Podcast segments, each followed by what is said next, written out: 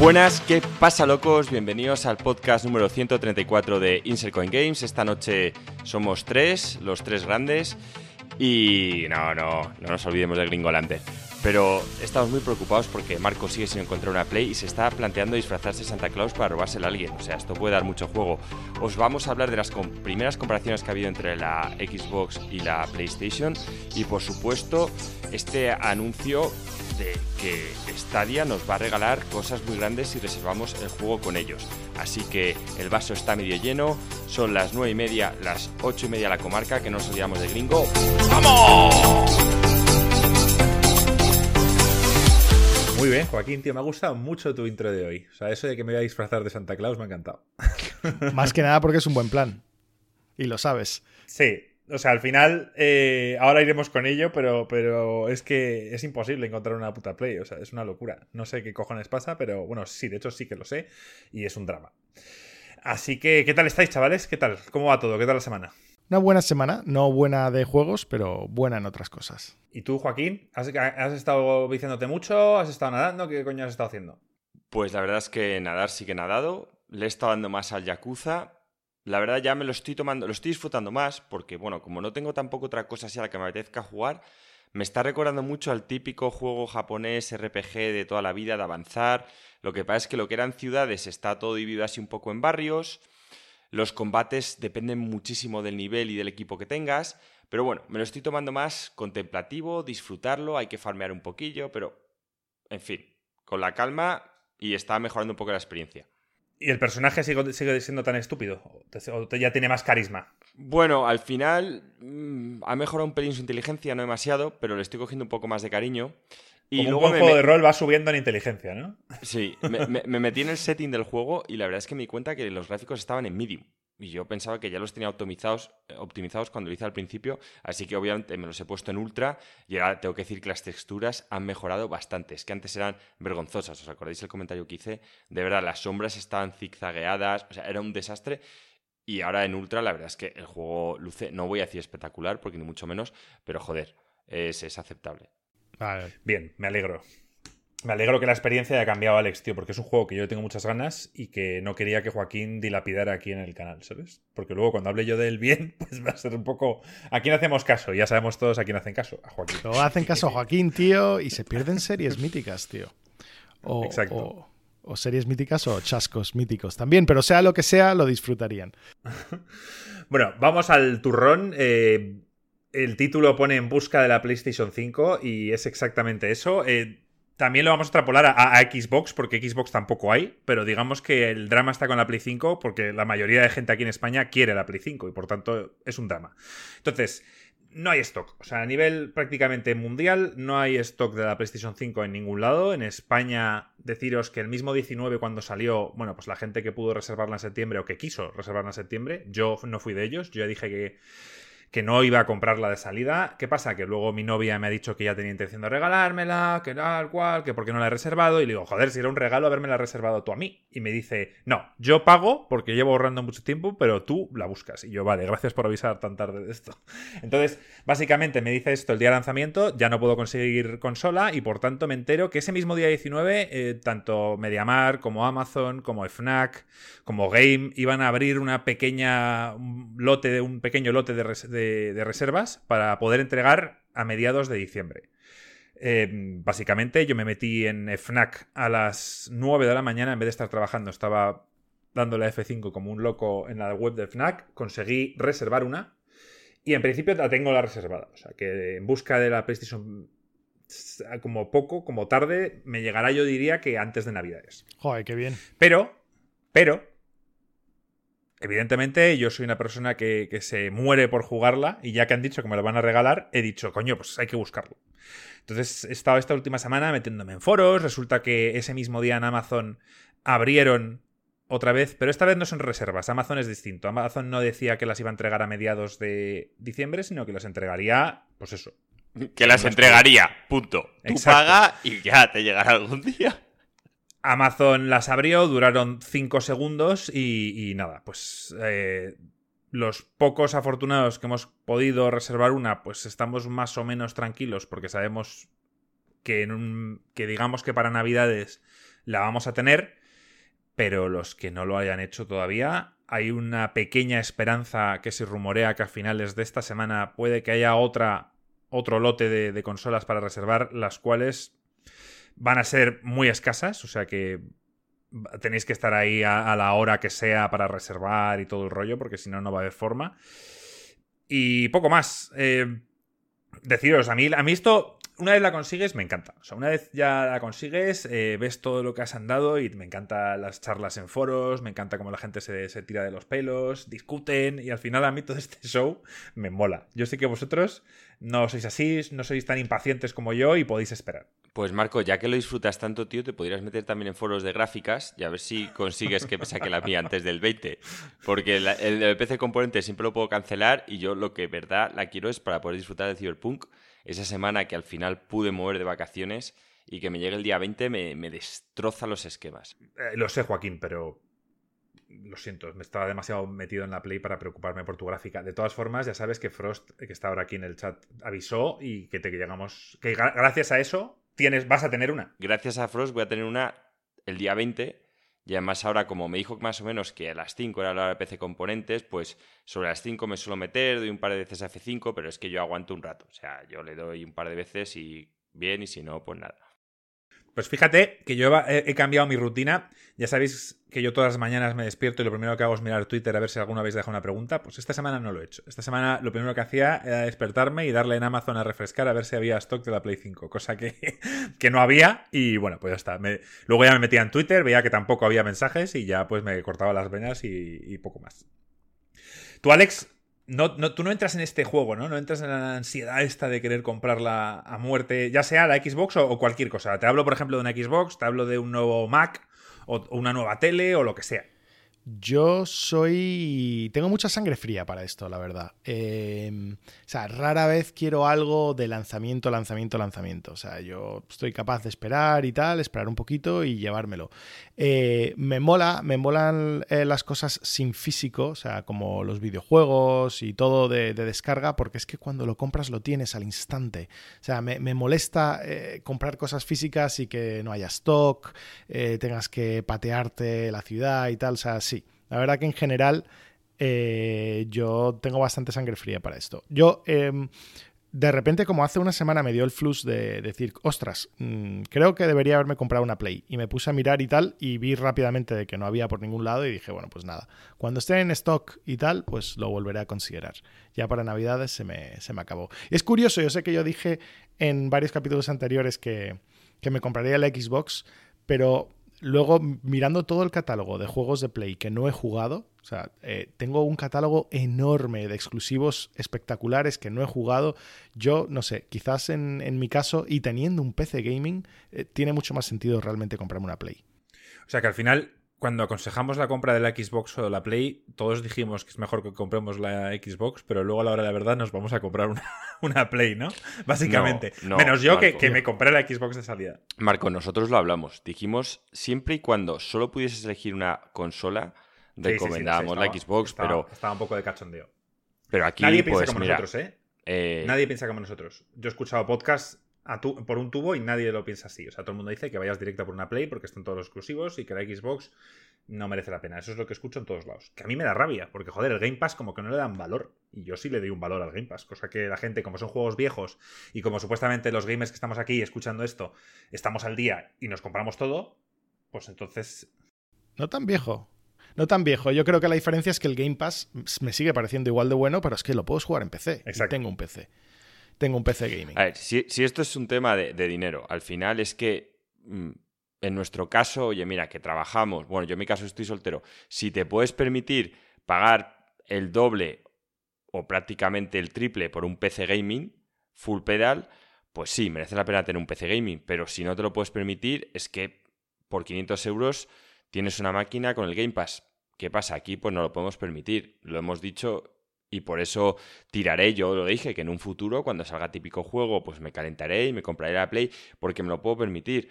Si la cosa, yo al final siempre intento ir a la persona que va a tener que hacer una decisión difícil porque se tiene que ir solo a una de las dos. A Cristiano Ronaldo no creo que se meta aquí para que le asesoremos. Dirá, menudo problema, ¿me la compro de diamantes o de oro? Pues me refiero, mm, se irá a la sección de joyería a ver qué play se compra, no hay Sercoin Games. Entonces, eh, como he dicho, no se puede reservar en ningún lado. Voy a repetirlo porque están preguntando en el chat. ¿Cuándo viene otra oleada? Se rumorea que viene eh, esta, a finales de esta semana.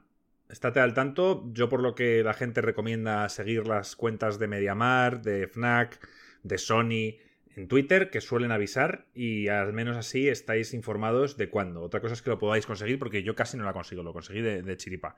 Entonces, no se puede reservar y por tanto la única forma a día de hoy de comprarlo es por Wallapop o en tiendas de estas de empeño, creo que son de empeño, que se llaman Zex, por poneros un ejemplo. Yo no la conocía, pero lo he leído por ahí. En Wallapop el precio oscila entre los 700, la más barata, y los 2.000 euros, la más cara, para hacerse con una PlayStation 5. Mucha gente la vende, yo me metí por cotillear, 850, 900, 1000, o sea, de verdad, no, no paguéis eso por una consola que no lo vale. O sea, al final, cuando llegue enero, febrero, va a haber a saco y vais a poder comprarla tranquilamente por, por 400, 500, depende de la que queráis y no hace falta que os gastéis esa pasta.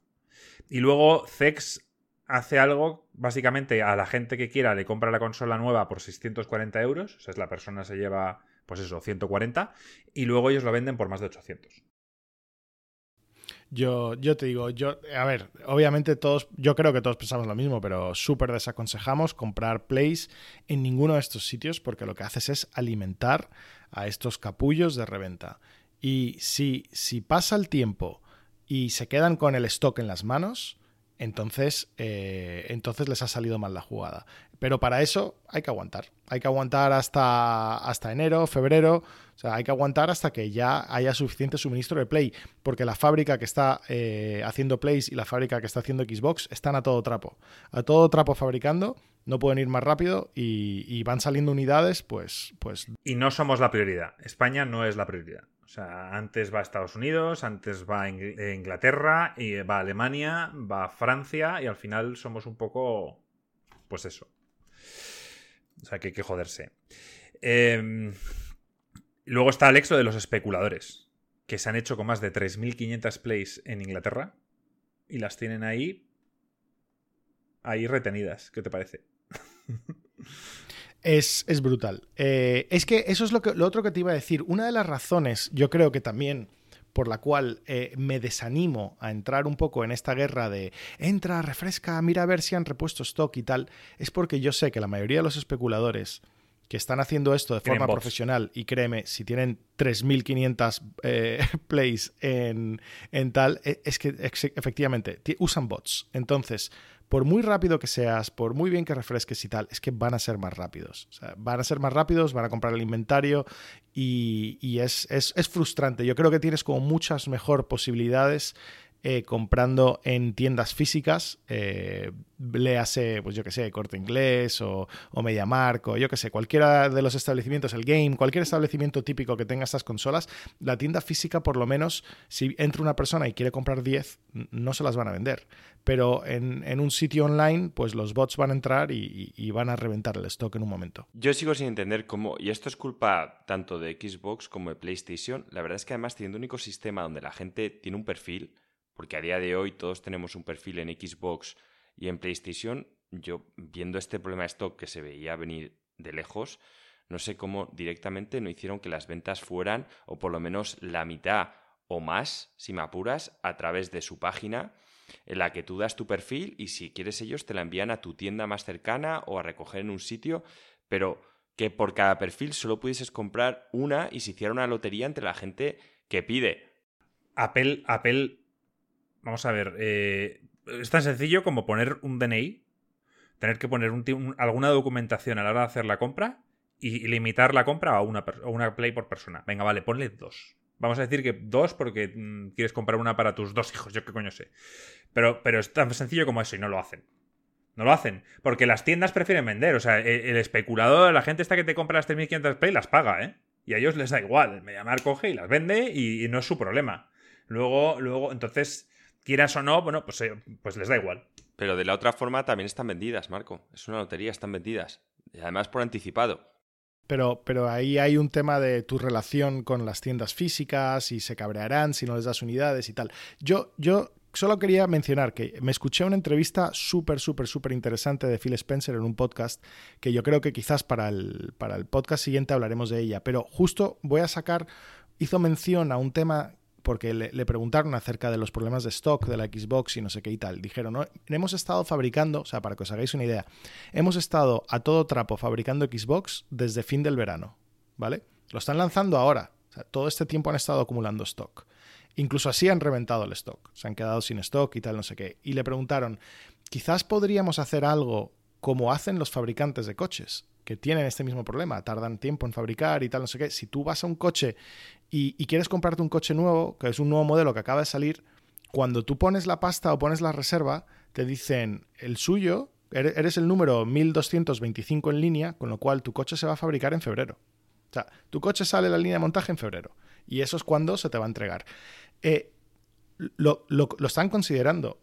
Yo creo que viendo que eh, las tiendas, sus partners de, comercio, eh, digamos, el, lo, mal que están gestionando todo este tema, quizás eh, sería momento de hacer algo como has dicho tú, Joaquín, o atarlo a tu cuenta de PlayStation y Xbox. Lo malo de eso es que mm, en muchos casos la Play quizás es un regalo de, unos padres a sus hijos y, bueno, muchos padres, digamos, igual tienen problemas en, saber, en poder crearse una cuenta de Microsoft o ese tipo de cosas.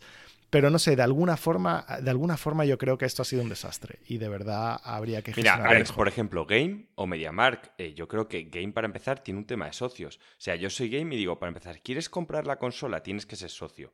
Y se da tu número de socio. Y solo puedes comprar una consola en todos los Game. Con tu número de socio. Yo es que no sé si exigían ser socio. Puede ser. No lo sé. Eso habría que mirarlo.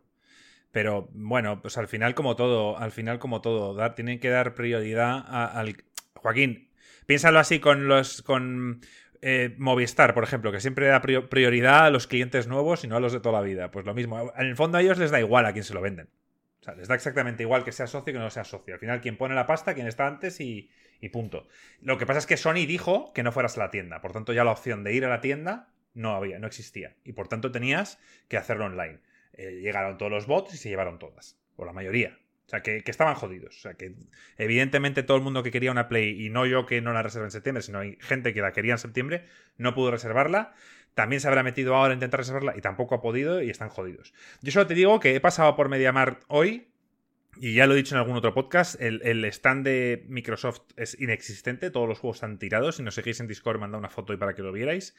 Y eh, sorprendentemente, bueno, evidentemente la Play 5 no estaba, pero eh, había una especie de Play 5 expuesta con una tele. Esto lo vi yo el otro día que tuve que ir también. Bueno, pues he ido hoy y para que te hagas la idea, han cogido el típico cartel de Black Friday y lo han puesto en, eh, medio, o sea, para que no se vea la Play 5. Porque están cansados de que la gente vaya a preguntar. Están. Que no hay plays. O sea, es que se lo pregunté yo a la tía hoy porque yo ya que voy, digo, bueno, ¿no tendréis alguna cancelación o algo tal? Y me dice, vamos a ver. No, no, hay plays. O sea, de verdad no hay. Y si las hay, se van a vender online. No va, no va a haber aquí una play expuesta hasta, vamos. La tía me dijo hasta febrero, pero yo quiero pensar que para Navidades algunas habrá. Aún así, Sony ya dijo que no quería que se vendieran físicas, así que ya veremos.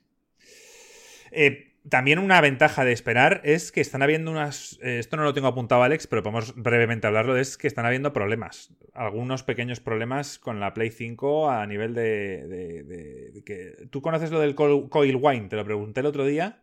Que es un sonido que. Es un sonido raro que está haciendo la consola, que dicen que es algo eléctrico, que no es malo, pero que suena. Y que da la sensación de que, hay algo mm, que suena mal dentro de tu consola. De esto sabes, Sí, es un pitido muy alto, es muy, muy chirriante.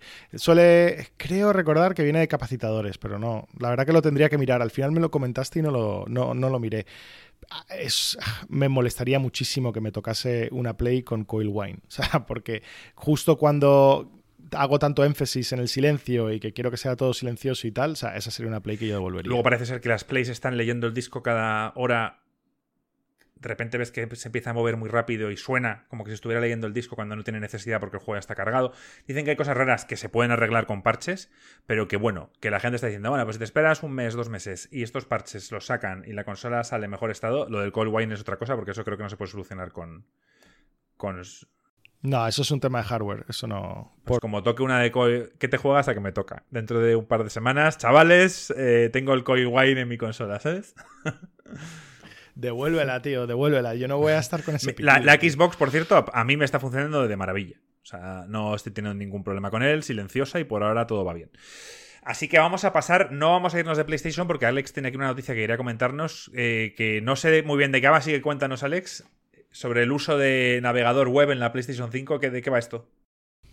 Ah, sí, sí, lo tengo, lo tengo por aquí, déjame... Ah, ok, vale. Eh, en la PlayStation 5 perdió el navegador web que tenía la PlayStation 4. Entonces, eh, bueno, pues, web en una Play. Tío, tienes un, no sé, tienes un ordenador muy potente conectado a, tu televisión y pues igual quieres abrir el navegador web y, hacer cosas online con él. No sé. No, veo, veo, que no eres un usuario de la página web, igual por eso mismo no lo han puesto en la PlayStation 5. Eh, y nada, simplemente quería apuntar rápidamente que parece que hay un workaround no muy interesante, o sea, no muy factible, pero lo hay. O sea, si vas al manual de usuario, pinchas en plan en vincular con otros servicios, pinchas en Twitter, te abre la página de Twitter para que vincules. Pero si en vez de vincular tu cuenta, eh, luego en plan pinchas para navegar por Twitter, puedes hacer búsquedas y todo por Twitter y ir pues quizás a la página, yo que sé, de, de tu revista favorita o el periódico o lo que quieras ver. Eh, te permite conectar un teclado pero en un ratón, con lo cual va a ser algo un poco dificilillo de usar. Eh, y YouTube, Twitch y tal funcionan bastante bien, Spotify, SoundCloud y otros de música funcionan mal y los juegos de navegador, como te podrás imaginar, pues prácticamente no funcionan. Vale, yo es que de verdad juraría que no sabía ni que la Play 4 tenía navegador. Sí, yo sí que lo sabía, creo que lo usé una vez, no sé para qué. Y la experiencia, o sea, Queremos saber para qué usaste el navegador de la Play, es, Joaquín. Es que ya ni me acuerdo. O sea, ni me acuerdo. No sé si fue simplemente cuando me lo compré por lo típico, por meterte en YouTube y en algún sitio más, por ver si funciona. Recuerdo la experiencia como de estas cosas que si alguna vez te estás planteando el suicidio y necesitas una razón más, pues te lo pones, tío, y ya vas de cabeza. una experiencia totalmente desoladora que no me cuento y la verdad es que diría, mira, eh, las cosas o las haces bien o no las hagas, tío. Pero eso, encima con, el mando para poner eh, cualquier cosa, te salía el, el, teclado este que te sale artificial, que cada vez que tienes que meter la tarjeta de crédito o poner cualquier cosa... Te quieres pegar un tiro, sí. Es, es, bueno, en general, horrible, horrible. No sé por qué nadie querría jamás usar eso. Mira, yo soy, yo soy viejo en esto porque, por ejemplo, mi novia cuando quiere comprar entradas o mierdas de estas, lo hace desde el móvil, que es lo que haría todo el mundo. Yo no puedo. Yo lo siento, sé que el navegador eh, en los móviles están muy bien adaptados, no puedo. Yo me tengo que subir a mi ordenador, abrir mi tab y buscar bien con mi pantalla grande y ver toda la información y tal. Yo con el móvil no puedo comprar nada, o sea, no lo soporto. Vosotros os pasa más, más de lo mismo, estoy convencido. Tú, Joaquín, los billetes de avión o cosas de estas, a que eres un viejo como yo y lo compras en el ordenador. Depende, lo mío depende muchísimo de la empresa que haya hecho la página. Aunque tengo que admitirte que diría que en el 80% de los casos uso el ordenador porque la gente no sabe tener una buena versión web. ¿Y tú, Alex? Yo uso muchísimo el móvil. O sea, yo el, móvil lo utilizo y compro de todo a través del navegador del, móvil. O sea, me parece espectacular. Eh, funciona súper fluido, funciona súper rápido.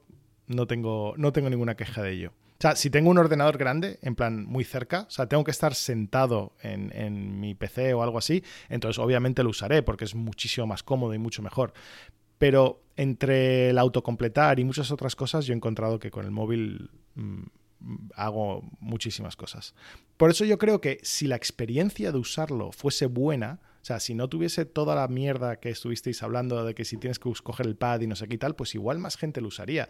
Realmente cuando pones un navegador en algo, pues nuestra experiencia en general es que pones el navegador y, todo el mundo lo usa. Quizás, quizás en consolas, ¿no? Ya para terminar con la Play, yo diré que, como he dicho, he ido a Mediamar y estaban los mandos. Estaban los mandos de la Play 5 y he dicho, ¿me compro uno? Y he dicho, no, Marco, no necesitas dos mandos para nada. Y, era todo la ansiedad de querer tenerlo en mi mano y probarlo. Y, lo me he negado. Lo, he cogido y cuando estaba en la cola, porque yo lo, que iba era comprar unos cascos cutres para el curro, pues he cogido y lo he dejado ahí. El típico, luego el típico que, que tiene que reponer dirá, ¿qué coño he dejado aquí el mando de la Play y tal? Pues he sido yo, lo siento. Si nos escuchas, lo he dejado por ahí tirado.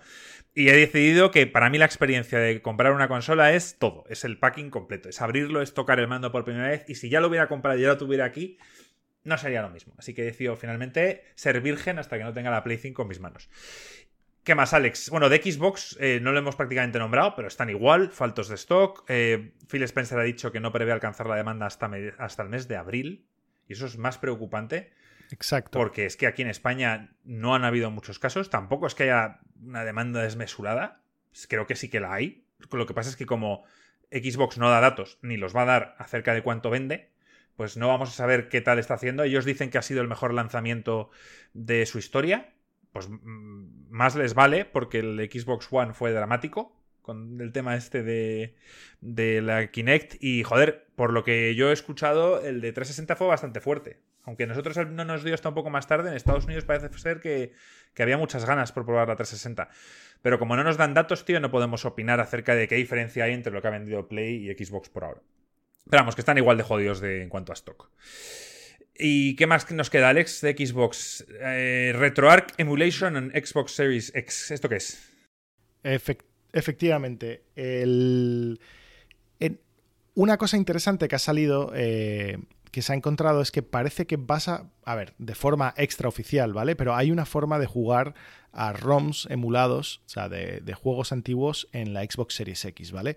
Esto requiere que tengas una cuenta de desarrollador de Microsoft que vale 29 euros, pero es de por vida. Entonces, con eso ya te puedes arrancar la consola en modo desarrollador y te permitiría em, instalarle RetroArch, que es un sistema de emulación utilizado eh, pues grandemente. Es totalmente gratuito y, y puedes tener pues todos los juegos en plan antiguos que ya no existen o ya no se pueden vender o, tal, y los vas a poder jugar directamente desde la Xbox Series X. Y me ha parecido algo interesante eh, porque mm, hay bastante mercado. O sea, yo creo que sí hay un montón de gente que le mola esto. Hay mucha gente que lo instala en, en, Raspberry Pis y hacen otras cosas, pero quizás tener una opción para poder hacerlo en una consola tan grande y tan potente como la Xbox Series X, ¿no? Y poder centralizar aquí y decir, bueno, pues me apetece jugar un juego yo qué sé, de, la Game Boy o de, o de la Nintendo o de la Super Nintendo o tal, poder eh, tranquilamente. Está Alex, que lo sepas en Steam. Así que nada. El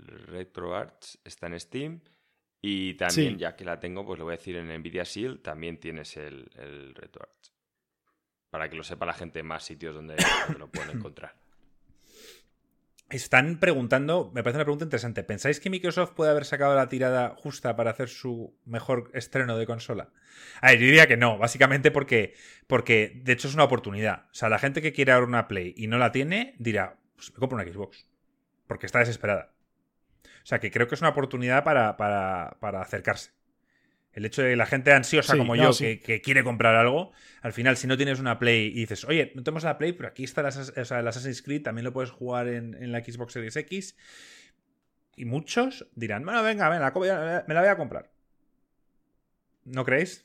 Sí, lo, definitivamente no quieres, o sea, esta situación no es buena para ninguna empresa. O sea, ninguna empresa quiere llegar a la situación de, de que hay gente que quiere comprar su producto y que no lo tengan. O sea, es, es, desagradable para el consumidor, es malo para la empresa, da situaciones como las que estamos viendo de reventa y tal. O sea, todo esto eh, mancha muchísimo la imagen tanto de Sony como de Microsoft y si lo pudiesen evitar, lo evitarían. Yo creo que el futuro va a estar realmente en, en, mejores controles a la hora de, vender estas consolas, que se den cuenta de que, de que, ya, eh, de que ya esto es un producto muy cotizado y quizás también a que tiren, tiren por más stock. También es un acto de, equilibrado, ¿vale? Porque si tú te pones a pensar de que llevan fabricando consolas desde el verano y, no han dado al stock de lanzamiento. Iban, iban un verde. Pues un poco a, ver cómo se gestionan. A ver Yo creo que, que, evidentemente la pandemia les ha afectado, pero creo que aún así se han pensado los dos a ver si aplazarlo hasta marzo, quizá. Decir, oye, aplazamos un poco la consola y lo sacamos en marzo y tal. Y, como ninguno lo ha hecho, han decidido tirar para adelante. Creo yo, ah, ¿eh? Idealmente tendría que haber esperado. De todas formas. De todas formas, Pitos, yo creo que para una compra tan grande como una consola, que son 500 euros, yo creo que ningún padre compra una Xbox si el hijo le había pedido una Play o viceversa. No, no, eso, está claro. Hablo de adultos. eso, no metes la pata o de chavales que, que, quieren jugar a algo estas navidades. Tú piensas que estas navidades van a ser largas en casa, encerrados. Sin poder quedar con los amigos, sin poder hacer muchos planes. Y al final una consola te salva, te salva la vida. Y si, es verdad, no, lo vas a tener una Play, dices, bueno, pues me compro una Xbox. Sí, Alex, también, sobre todo, pues eh, grupos de gente más pequeña le puede influir mucho, bueno, incluso de más mayor, pero vamos, que quizá juega más online lo que consigan sus amigos. Entonces, si de repente ven que no solo tiene uno Play y el resto Xbox, es que solo marca. Eh, el mismo ejemplo se ha visto con ahora mismo yo lo he padecido, ¿no? Todo el mundo sabía que me quería pillar una 380 porque salió primero la de Nvidia, no la pude comprar por falta de stock. Luego AMD anunció su 6800, eh, me la quería comprar, no pude por falta de stock. Y ahora me he comprado la Nvidia porque es la primera que ha tenido stock, pero mi decisión ya iba a la primera que me ofreciese el stock. Y estamos hablando de que son empresas que están vendiendo un producto de, en el caso de estas gráficas, es un producto que ronda los 700, 800 euros. O sea, perder esa venta frente a la competencia porque tú no has ofrecido el stock es una putada. O sea, yo no creo que ninguna lo quiera hacer. De todas formas, yo creo que en el caso de las tarjetas gráficas es muchísimo más fácil saltar, ¿vale? Porque no hay un ecosistema de software. O sea, si tú te vas a comprar una Nvidia y luego sale una AMD que tiene más o menos la misma potencia, vas a poder jugar los mismos juegos con ella. Pero si tú quieres una Play por los exclusivos y no te la puedes comprar, saltar una Xbox te cuesta más, porque la decisión por la que tú has tomado quedarte con la Play sigue estando ahí. O sea, no, no, no, ya, no es aquí, por ejemplo, en España hay mucha gente que se compra la Play porque es español y va a jugar al FIFA. Pero es, es, es. A ver, como puedo ser yo con la Coca-Cola. Eso sí, para ese tipo de gente sí. Bueno, a ver, también está el, que soy, es como yo, que veo a bastante gente en Twitter así como yo, que dice: Es que yo tengo intención de comprarme las dos a lo largo de la generación. Pues simplemente altera el orden. Dice, bueno, pues como no hay Play, me compro la Xbox y, que tampoco es que Sony tenga ahora mismo, tiene el Demon Souls, tiene el Demon Souls, porque el Spider-Man está en, en, la Play 4. Y al final dice, bueno, pues quizá dentro de un año o más, o, quizá antes, depende de la economía de cada uno, me, compre la otra. O sea, que, vamos, que no creo que altere mucho el hecho de que no haya una de las dos, pero sí que, que algunas personas pueden comprarse la otra al no haber stock de, de la Play, por ejemplo. Vale, vamos a pasar con una noticia que me escribió Joaquín esta semana. Me dijo, Marco, esto hay que hablarlo, tiene que ser el tema principal del podcast y, que le has dado una importancia que la tiene, pero que yo no creo que vaya a mover mucho más lo que... Vamos a ver, básicamente Stadia está desesperada. Stadia está regalándote el mando y el Chromecast Ultra si compras Cyberpunk en su plataforma. Ahora, bueno, a mí esto es un ahorro importante. Yo pagué 120 euros por, ambas cosas. Pagué 120 euros por el mando, por el Chromecast Ultra y por, juraría que eran dos meses de Stadia Pro, me suena a mí. Sí, que además te daban para regalar a un amigo otros dos meses. Entonces, nada, el precio del juego son 59, bueno, 60 euros y el paquete incluiría el mando de Stadia y el Chromecast Ultra. Eh, problema, Joaquín, que esto lo está buscando yo. No garantizan la entrega del mando o el Chromecast Ultra hasta el 16 de enero. O sea, me refiero, la idea es, o tú puedes presuponer que te va a llegar antes del 10 de diciembre, pero puede ocurrir que compres el juego y que luego el mando y el Chromecast Ultra no te lleguen hasta más tarde. A ver, si tienes un ordenador y un mando de Xbox o de Play, puedes jugar al Cyberpunk en Stadia. Ya, pero esa, esa no era la idea de cómo yo lo estaba viendo. A ver, al final la diferencia es que te, que te tengas el mando o no de, de Stadia. Y en el fondo si lo que quieres es jugar, lo enchufas al portátil o al ordenador donde sea que lo vayas a jugar y claro, pero si no tienes Chromecast no lo puedes jugar en la tele, que es lo que de verdad querías. A ver, esto claramente lo que ha pasado es que me parece a mí, ¿eh? o sea, estoy leyendo quizás un poco demasiado en el asunto, pero tienen un stock de mandos y de Chromecast eh, brutal. Porque no han vendido, no han vendido nada. Ellos tenían sus, sus ideas de vender X unidades y no sé qué y tal y, y los tienen ahí acumulándose y han dicho, bueno, pues los empezamos a regalar y el plan de ellos de comprarte el Cyberpunk en nuestra plataforma para que solo puedas, o sea, esa inversión de Cyberpunk solo la puedas eh, jugar en Stadia eh, y te damos un mando y esto pues muy por debajo de precio, eh, es, una buena oferta, ¿eh? pero, pero yo, no la, yo no la tomaría. me parece una malísima idea cerrar tu experiencia de Cyberpunk a Stadia. Yo, no sé, me lo compraría, no sé, no sé. ¿Quién se compraría Cyberpunk en Stadia ahora mismo? O sea, alguien que alguien que, por ejemplo, no tiene PC Gaming, no tiene eh, Xbox, no tiene PlayStation y sin embargo quiere jugar a Cyberpunk. O sea, se ha enterado, o sea, esa persona existe. Puede, puede haber la persona que, que, crea o que intuya que la versión de, de Cyberpunk vaya a ser mejor en, en Stadia comparado con las consolas. Pero a mí me da la sensación de que si Cyberpunk, o sea, si CD Projekt ya ha dicho que la actualización a las nuevas consolas no va a salir hasta el año que viene, ni siquiera han puesto un mes, no creo yo que habían optimizado la de Stadia. Será básicamente un port de la, del juego que ya está o que está, va a estar en Xbox One y en PlayStation 4. No creo que sea un port de PC. Al final, como dijiste tú, tiene que ser un port distinto, ¿no, Alex? No puedes basarte en ninguno de otro. Al final, yo creo que se han basado en el, de, en el de Play 4 y Xbox One. Y cuando salgan las actualizaciones para las consolas modernas, para las Next Gen, saldrá una actualización también gratuita para Stadia. O sea que me da la sensación de que es la versión más parecida a la Play 4, por muchos 10 con algo teraflops que tenga, la, que tenga Stadia. O sea, por tanto, si no cuentas, o sea, si tú no quieres pagar más que el juego, te va a llegar el mando, te va a llegar el Chromecast Ultra, vas a poder jugarlo a 1080, porque en Stadia puedes jugar de forma gratuita a 1080 en estéreo. Si quisieras jugar a 4K con surround, tienes que pagar los 10 euros del Pro. Que oye, que sí, que te dan muchos más juegos y que ya te meten en el, ecosistema. si lo puedes jugar a 4K. Pagando. Me refiero, ya lo estás jugando mejor que la Play. No, en la PlayStation 4 Pro va a ir a 4K. O si no va a 4K, irá como van todas a, a uno rescalado. Pero bueno, Sí, a ver, es, más potente. Es más potente el Stadia que la, que la PlayStation 4 Pro, pero no sé, no sé. Es que lo veo como que en un futuro quizás te quieras comprar la, nueva PlayStation 5 y podrás volver a jugar a Cyberpunk. y que en algún momento quizás, si sigues en el ecosistema, te comprarás la PlayStation 6 de aquí a X años y algún día quizás querrás volver a jugar a tu juego Cyberpunk, no sé. Y en Stadia, es que el gran problema de Stadia es que te compras el juego ahí ahora y de aquí a tres años Vale, a ver, yo, yo, yo como lo he planteado, ¿vale? Ahora lo voy a hablar un, rato. Yo, por ejemplo, tengo gente a la que he conseguido introducir al mundo de las consolas un poco más mayor y hay gente a la que no. Y, y por ejemplo, Cyberpunk, que me parece una obra de arte, es. Yo les Intuyes que va a ser una obra de arte. Bueno, intuyo que va a ser una obra de arte.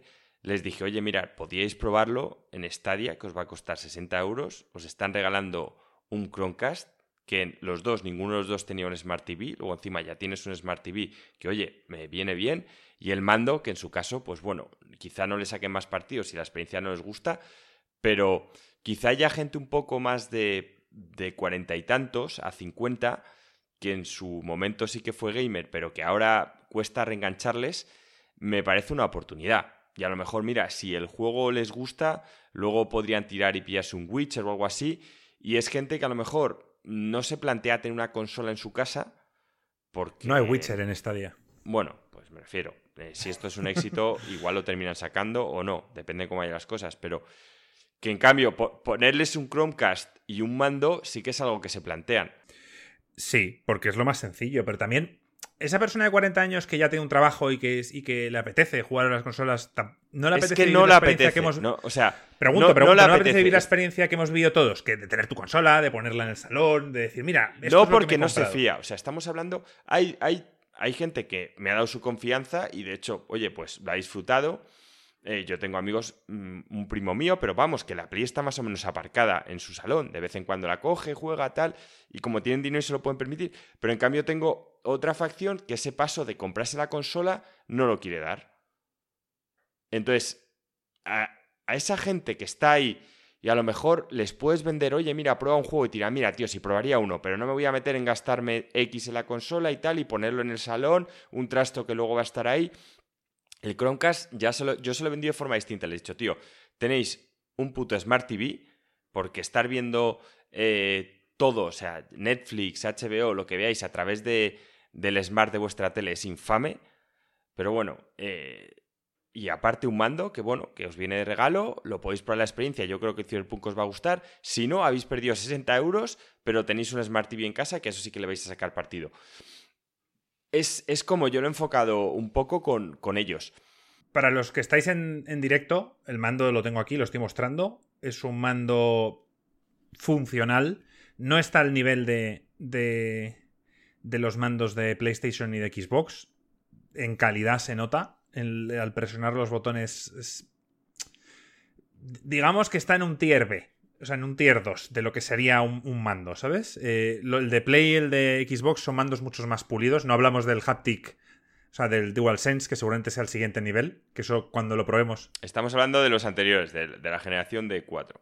Sí, entonces deciros que el mando está bien, es funcional, pero que no es eh, un mando que está a la altura de lo que yo considero que están nosotros dos. O sea, eso lo aviso para que luego no haya. Sí que tiene lo del input lag, que parece ser que es importante para el tema de que se conecta directamente al router y que hace que no haya lag con respecto al, juego, ya que va por, por, streaming. Pero vamos, que sí, Joaquín, si es que yo, te entiendo. Entiendo lo que quieres decir, pero eh, estoy más con Alex. ¿Quién quiere un Cyberpunk que no tenga una plataforma ya para jugarlo? Yo tengo un amigo, eh, pues bueno, lo conocéis vosotros, se llama Litos. Eh, él juega, él juega o sea, se, compró un auténtico pepino de portátil. Ahora se va a comprar un ordenador. No sé, debe ganar mucho dinero. Se va a comprar un ordenador con una 3080, todo el rollo. Y juega al WoW y al Counter. Y yo le digo, tío, para empezar eres gilipollas. Así que hazme caso, comprate el Cyberpunk, tal cual. Y a él le gustan los videojuegos, pero no le gustan los videojuegos de historia, le gustan los competitivos. Pues, ese, por ejemplo, ese perfil de persona no va a comprar el Cyberpunk. Se lo he dicho, digo, es un es una forma de, ver cómo funciona tu máquina y ver todos los gráficos. No le interesa. O sea, es que, Joaquín, la gente quiere. Aparte que Cyberpunk no solo son gráficos, todos hablamos siempre del 4K, del ray tracing, de, lo fluido que vaya, y al final, joder, CD Projekt, la historia, todo va a estar al nivel, y creo que disfrutarlo en una Play 4 también va a, estar, va a ser suficiente. Sí, yo he hecho los dos casos que veo. Yo aquí estoy viendo Primero, gente que a lo mejor tiene una Play 4, pero simplemente no tiene un Smart TV y dice, oye, mira, pues ya tengo uno, que me puedo llevar de vacaciones, ¿qué tal? Porque ocupa poco, es 4K. Es que están dando un regalo bastante bueno. Y lo otro es, eh, yo como enfocaría la publicidad es hacia esa gente, aprovecharía que Cyberpunk va a ser un poco un yo creo que va a ser un fenómeno social y que, y que va a marcar un hito en los videojuegos, iría esa gente en plan, no tienes consola, te lo vas a perder. Es como enfocaría yo la publicidad. En plan, no tienes consola, tienes 60 euros, te vas a perder jugar Cyberpunk. Frost ha hecho algo en el chat que me recuerda mucho, que dice, esto me recuerda cuando Steam puso de saldo el mando de Steam Link por 10 a 15 euros. O sea, lo regalaba. Cuando normalmente estaba a 50 euros y de repente lo puso a 10, 15 euros, yo fui uno de los que lo compró eh, de las peores compras que he hecho en 2019 o 2018, cuando fuera. Básicamente lo compré porque me llamaba la atención. Digo, ah, 10 euros, lo compro. Y es que mm, prácticamente ni lo he usado. O sea, está tirado, no sé ni dónde está y, nada, pues fueron 10 euros tirados a la basura. Entonces, Joaquín, eh, tú te ríes, pero ahora tú estás diciendo que hay gente que puede comprar Stadia y se puede ver en la misma situación que yo con el mando de Steam Link en 6 meses. Te, te pregunté si el mando se podía usar en PC. Sí, sí, sí se puede. Pues si se puede usar en PC, el mando es funcional. Me refiero, es un mando sólido, no digamos que es full pedal, pero es funcional. Y se puede usar para viciarse. No, yo, yo, yo creo que es un, que creo que está bloqueado solo Stadia, ¿no, Marco? Porque no tiene cable. O si lo conectas por cable USB. Sí, sí, sí, lo puedes conectar por cable y luego lo puedes conectar mediante Bluetooth también. No, no, espérate, espérate. Mediante Bluetooth no, se conecta directamente al, router, como he dicho antes. Sí, sí. Se, conecta por wifi y solo se usa con Sí, sí, pero pues puedes jugar a, eh, hubo una actualización, se requería una actualización, pero vamos, juraría que yo he jugado aquí con el, con el mando. Es que, ¿sabes qué pasa? Que yo juego. Eh, si juego a Stadia en el ordenador, uso el de Xbox, que me parece mejor. Pero, pero juraría que alguna vez lo he probado y funciona. Lo, lo, confirmaré para el podcast siguiente. Porque, Alex, estamos hablando de que si tienes un PC, te están dando un mando que vale, ellos lo valoran en 60 euros. Ponle que lo valoramos... Puedes jugar con el ratón y el teclado, ¿eh? Vale. O sea, puedes jugar al Cyberpunk con ratón y teclado, que mucha gente quiere jugar así. Vale, pero que yo estoy. No solo estoy hablando de Cyberpunk, estoy hablando de otras. Te están dando un mando que puedes usar. Por, eh, ellos lo valoran en 60. Ponle que nosotros lo valoramos en 30 porque no nos parece tan bueno como los de Play y demás. Vale. El Chromecast que está valorada en 40 euros, que si no tienes un Smart TV, o sea, me refiero que en el peor de los casos te lo compras y no está a la altura por el LAC o por cualquier cosa, no me parece que hayas tirado 60 euros a la basura, es, lo que quiero decir. No, no, tiene, tienes Cyberpunk. O sea, quiero decir, estás pagando el precio de Cyberpunk y te están regalando un, un, Chromecast y un mando. La verdad, la oferta es buena, ¿eh? La oferta es buena. No, no cabe duda, lo están básicamente regalando. En el peor de los casos, tienes el Chromecast Ultra que te vas a poder enchufar y utilizar para otras cosas que no sea Stadia. Ese es en el peor de los casos.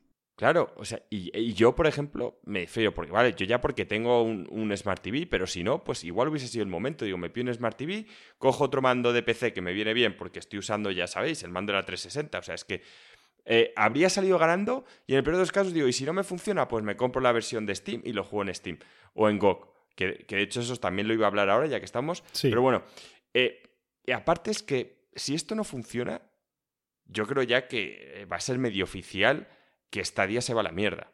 Es que se va a ir a la mierda. O sea, mira que nosotros lo hemos apoyado y, nos ha... Y, y, en esto... Y en esto perdemos todos. No me da ninguna alegría. Mi Red Dead Redemption se queda ahí retenido. Yo compré el Red Dead Redemption Stadia para ver qué tal iba. Y va bien las cosas como son. Pero si ahora cierran, ese Red Dead Redemption que compré se queda retenido. Ahí se queda. Sí, sí, es como un poco la profecía que se cumple a sí misma. ¿eh? O sea, todo el mundo tiene miedo de que cierre, por tanto no lo usan y no compran juegos y por tanto... O porque están solucionando un problema que la mayoría de los gamers... Que es que los gamers quieren consolas. Bueno, Poca gente quiere a día de hoy un, aparato de streaming. Nosotros nos motivamos mucho. Si tú escuchas los podcasts que hablábamos del puto Stadia, la gente dirá, ¿cómo han cambiado tanto de opinión? Bueno, pues nos hemos ido... Nos hemos ido desilusionando poco a poco y, oye, si alguien al final cometió el error que hice yo y lo compró, yo desde aquí pido disculpas por Insert Coin porque al final en su momento dijimos que merecía la pena. También es verdad que dijimos que era para un público en particular. Y porque vendieron unas cosas que no son, tío. Es que, claro, es como si tú vas, te compras un Tesla, te dicen que tiene una autonomía de 500 kilómetros, vas a Alicante y a los 250 te quedas parado Dices, tío, o sea, pues, hombre, es que, claro, eso no lo sabes hasta que no lo tienes. Pero cuando tú prometes cosas y luego no cumples, nosotros vimos el vídeo de presentación, acordáis que sacaron de... Y vamos, se veía ahí un montón de cosas que podías hacer streameando. Eh, un montón de juegos que te ofrecían unas posibilidades inmensas en cuanto a jugar unos multijugadores, pero de forma muy originales. A mí siempre me pareció que Stadia iba a tener una ventaja en juegos como Fornite y en juegos competitivos porque no se iba a poder hacer trampas. Eh, y, todo eso se ha quedado en, en promesas, porque yo siempre he dicho, lo principal del streamer no es ni, ni prometer 4K ni leches, es que vaya a 1080, 60 frames. Silac. Pero, pero lo han hecho. Pero lo han hecho, eh, Juac. O sea, realmente han cumplido. O sea, técnicamente han cumplido. Técnicamente es un escándalo lo bien que funciona Stadia. Eh, casi que funciona mejor de lo que debería. O sea, técnicamente han cumplido todo lo que han dicho. El problema que tienen es el modelo de negocio y lo que llaman el product market fit. O sea, el, el encaje con el mercado. O sea, eh, encontrar el consumidor que dice esto es lo que yo necesito, ¿vale? O sea, encontrar a, la persona que dice, sí, Stadia me parece una idea increíble, o sea, está solucionando un problema que yo tengo.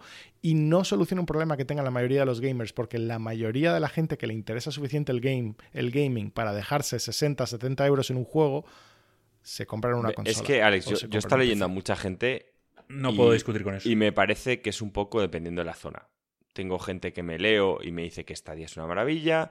Tengo gente que lo leo que dice que de vez en cuando tiene problemas de lag y lo que todos dicen es que la experiencia no es igual que jugar en una consola no es porque dicen que el 4K no es real y que el lag está ahí. O sea... Mm, no, yo no estoy de acuerdo. Yo el lag rara vez he tenido lag, a menos que, por ejemplo, me iba a Alicante y jugaba en Wi-Fi y entonces había un trompicón y de repente el juego durante 2-3 minutos iba bien y luego había un pequeño trompicón y volvía a estar bien. O sea que incluso en, en Wi-Fi iba bastante bien.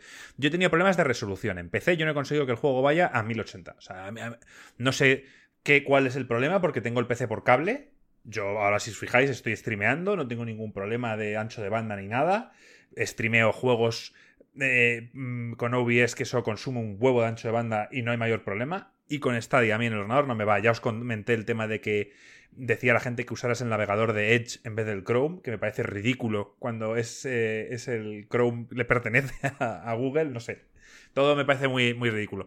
Pero vamos, yo creo que no tenemos que darle mucho más vueltas a esto. ¿Queréis acabar con algo, queréis decir algo más para puntualizar el tema de, de Cyberpunk o, pasamos de tema? Bueno, yo terminar diciendo que este, al final creo que me lo voy a comprar en GOG. Porque creo al final Marco lo va a tener por su lado, todos lo vamos a tener por nuestro. Y considero que comprándolo en GOG es para CD Projekt es casi como que le compres dos juegos. En cuanto al tema de beneficio y tal. Entonces, bueno, creo que se lo merecen. Y en vuestro caso, si no tenéis ningún motivo por el que comprarlo en Steam, oye, yo entiendo que a lo mejor si pagáis el GeForce Now, sí entiendo que lo compréis en Steam, porque el GeForce Now a día de hoy no es compatible en GOG. Pero vamos, estuve usando el otro día, me actualicé la plataforma GOG Galaxy, la última versión, la sincronicé con Xbox. La verdad es que tengo los juegos de Xbox, está muy currado, tengo los juegos de Epic, todo en los veo desde el mismo sitio. Los puedo además poner si solo quiero ver los de Xbox, si solo quiero ver los de Epic o si solo quiero ver los de GOG. Pero bueno, eh, voy a hacer la compra a través de ellos. Es la decisión que he tomado. Y, nada, deciroslo a todos que os animo, si podéis, a que la hagáis. Porque al final es un premio que estáis dando a gente que creo que se lo merece. Solo para puntualizar, el Cyberpunk hay alguien que ya lo está jugando. Cuidado con los spoilers. Puede haber spoilers por ahí. Así que tener cuidado con lo que busquéis y que hay una persona que lo está jugando y que lleva 175 horas y aún no ha terminado el juego. O, aún no ha hecho todo el, contenido del juego. O sea que haceros un poco la idea. Alex, tú que tienes muchas ganas al Cyberpunk, que te encanta el mundo, es un juego que a ti te va a costar meses terminar si es que algún día lo terminas. Seguro, no, algún día me lo terminaré seguro. Aunque yo soy muy dado a no acabar juegos, ¿eh? pero, Venga, vamos con eh, la primera o las primeras comparaciones que se han hecho entre PlayStation 5 y o sea, iba a decir, y Xbox Series X. Eh, un tanto sorprendentes. Quiero que Alex me explique, porque, a ver, lo que yo he visto por ahora y lo que la gente está entendiendo en redes sociales y demás, Digital Foundry ha hecho dos vídeos. Uno del Call of Duty, el cual yo no he visto, pero aquí veo que estás rellenado de mazo de información. Y luego otro del Assassin's Creed Valhalla el cual yo puedo opinar sin más, sin entrar en mucho detalle, es que la gente entiende que va mejor en Play. Eh, cuando en ciertas situaciones, eh, por ejemplo, cuando hay mucho fuego, muchos enemigos, hay unos picos raros, unos bajones de frames raros en la Xbox, los cuales la Play también los tiene, pero en mucha menor escala. Y luego el tema de, que en, en la Xbox tiene screen tearing. ¿Vale? Pero esto, según he escuchado por ahí, es culpa de Ubisoft, que no ha puesto el variable refresh rate. La, consola lo tiene y por tanto no debería haber problema, pero parece ser que no se han tomado el tiempo para optimizarlo quizá como debieran.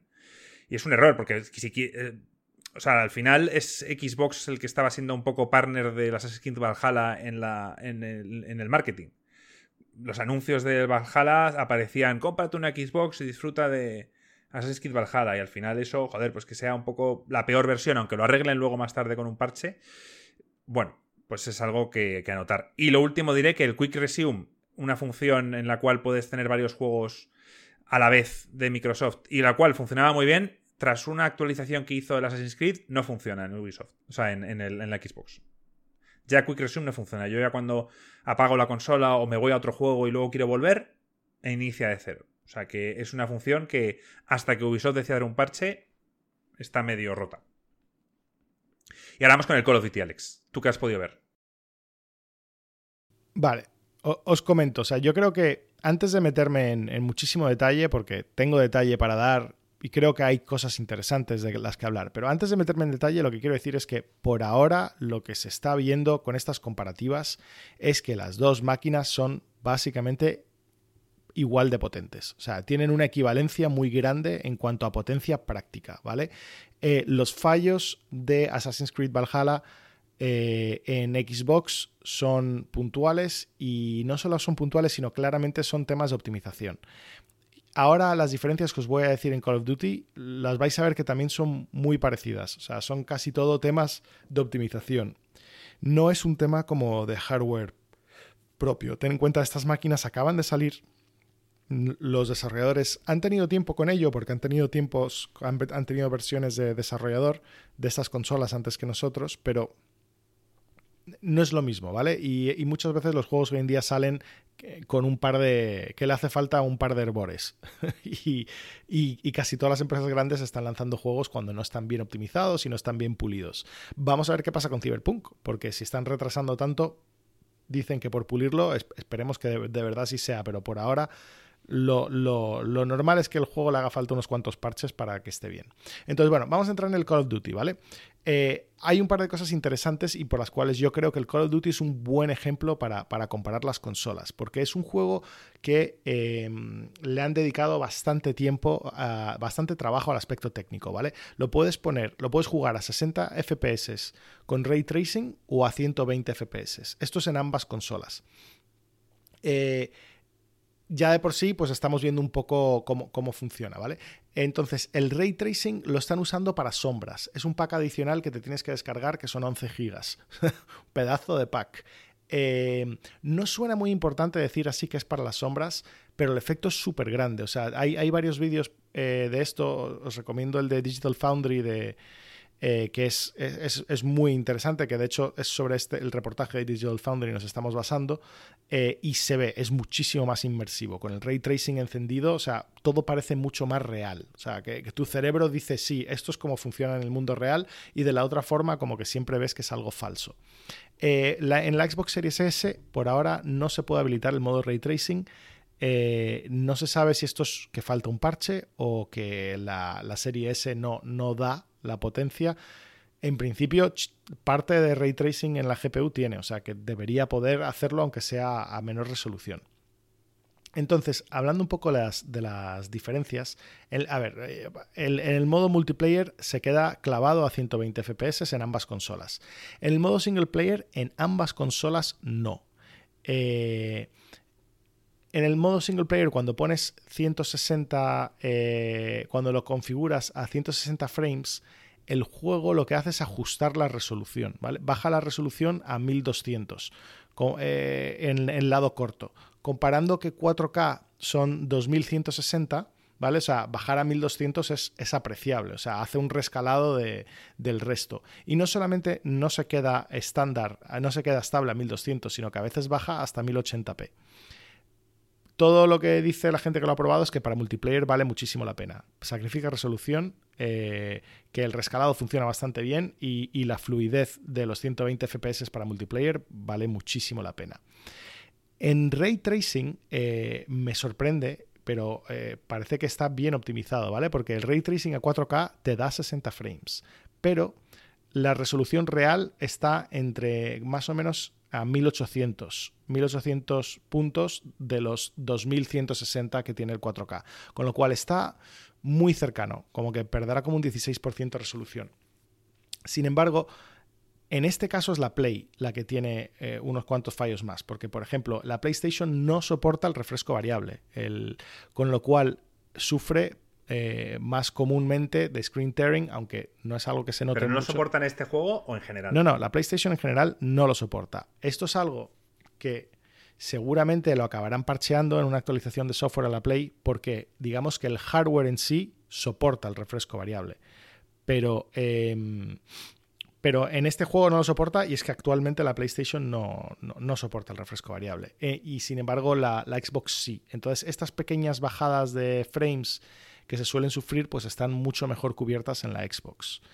Y las, en este caso, los picos de bajada son más comunes en la Play. Por ejemplo, encontraron una parte eh, en una cinemática que la Play bajaba 45 FPS y la Xbox no. O sea, pero es que es una cinemática, o sea, que claramente tiene que haber algo de optimización ahí que está mal hecho. O sea, este, este juego con un par más de parches es que va a ser equivalente en, en ambos lados. Y ya. ¿Y por qué la, noticia es que va peor en Xbox? O sea, que va mejor en Play, vaya. Yo es que he leído, yo no, yo no me he metido en el artículo de Digital Foundry como tal, sino que me he metido en, un artículo, una noticia de, de, bueno, pues que hablan sobre lo que ha dicho Digital Foundry, y en este caso es que dicen que funcionaba. Por eso siempre me voy a la fuente. Sí, ¿no? Ah, amigo, vale, vale, vale. No, quizá lo he leído yo mal, ¿eh? porque ahora estoy leyendo la noticia y es, es verdad, es al revés. O sea que sí, vale, vale. Ya me queda claro, Alex. Sí, sí. En, en, este caso, o sea, si quieres decir algo, o sea, va mejor el Call of Duty en, en, la Xbox que en la Play. Pero es que no es verdad. O sea, van muy similares. Eh, Xbox tiene ciertas ventajas en esto y hay varias cosas que esperamos que un parche del Call of Duty lo resuelva. Y lo del refresco variable sí es algo bastante más grande, pero en algún momento esto es algo que creemos que PlayStation va a arreglar. Lo que sí quiero recalcar, que me parece súper chulo, es el tema del DualSense. O sea, incluso siendo un juego multiplataforma, ¿te acuerdas cuando estuvimos hablando de que no sabíamos cuántos juegos multiplataformas iban a tomar el tiempo de, programar algo para el DualSense? Pues Call of Duty lo ha hecho. Eh, han, han, trabajado en el DualSense para que tengas la sensación de apretar un gatillo y que cambia según el arma que estás usando. O sea, me ha parecido brutal. O sea, me ha parecido que... Por fin, ahora me hacéis caso. O sea, yo os dije hace unas semanas, chavales, el puto mando de la Play, el áptico, el, el, los gatillos, y vosotros, ah, esos son gimmicks, eso es mierda. Y os dije, tío, va a ser el futuro. Y ahora... Bueno, espero que sea el futuro lejano, porque como de aquí a un año se te rompa el mando, sabes las risas que va a haber con eso, ¿no? Pues se te romperá a ti también. No, no, no, no, no. Tengo, tengo ahí el mando de la 360, tío. Que está ahí. Eso era cuando América era bueno, ¿sabes? Y fabricaban cosas, ya, tío. Ese mando por, macho por eso, es más duro. Por eso te dedicas a jugar single players. Ponte tú a jugar con ese mando un shooter. A ver qué tal se te da, Joaquín.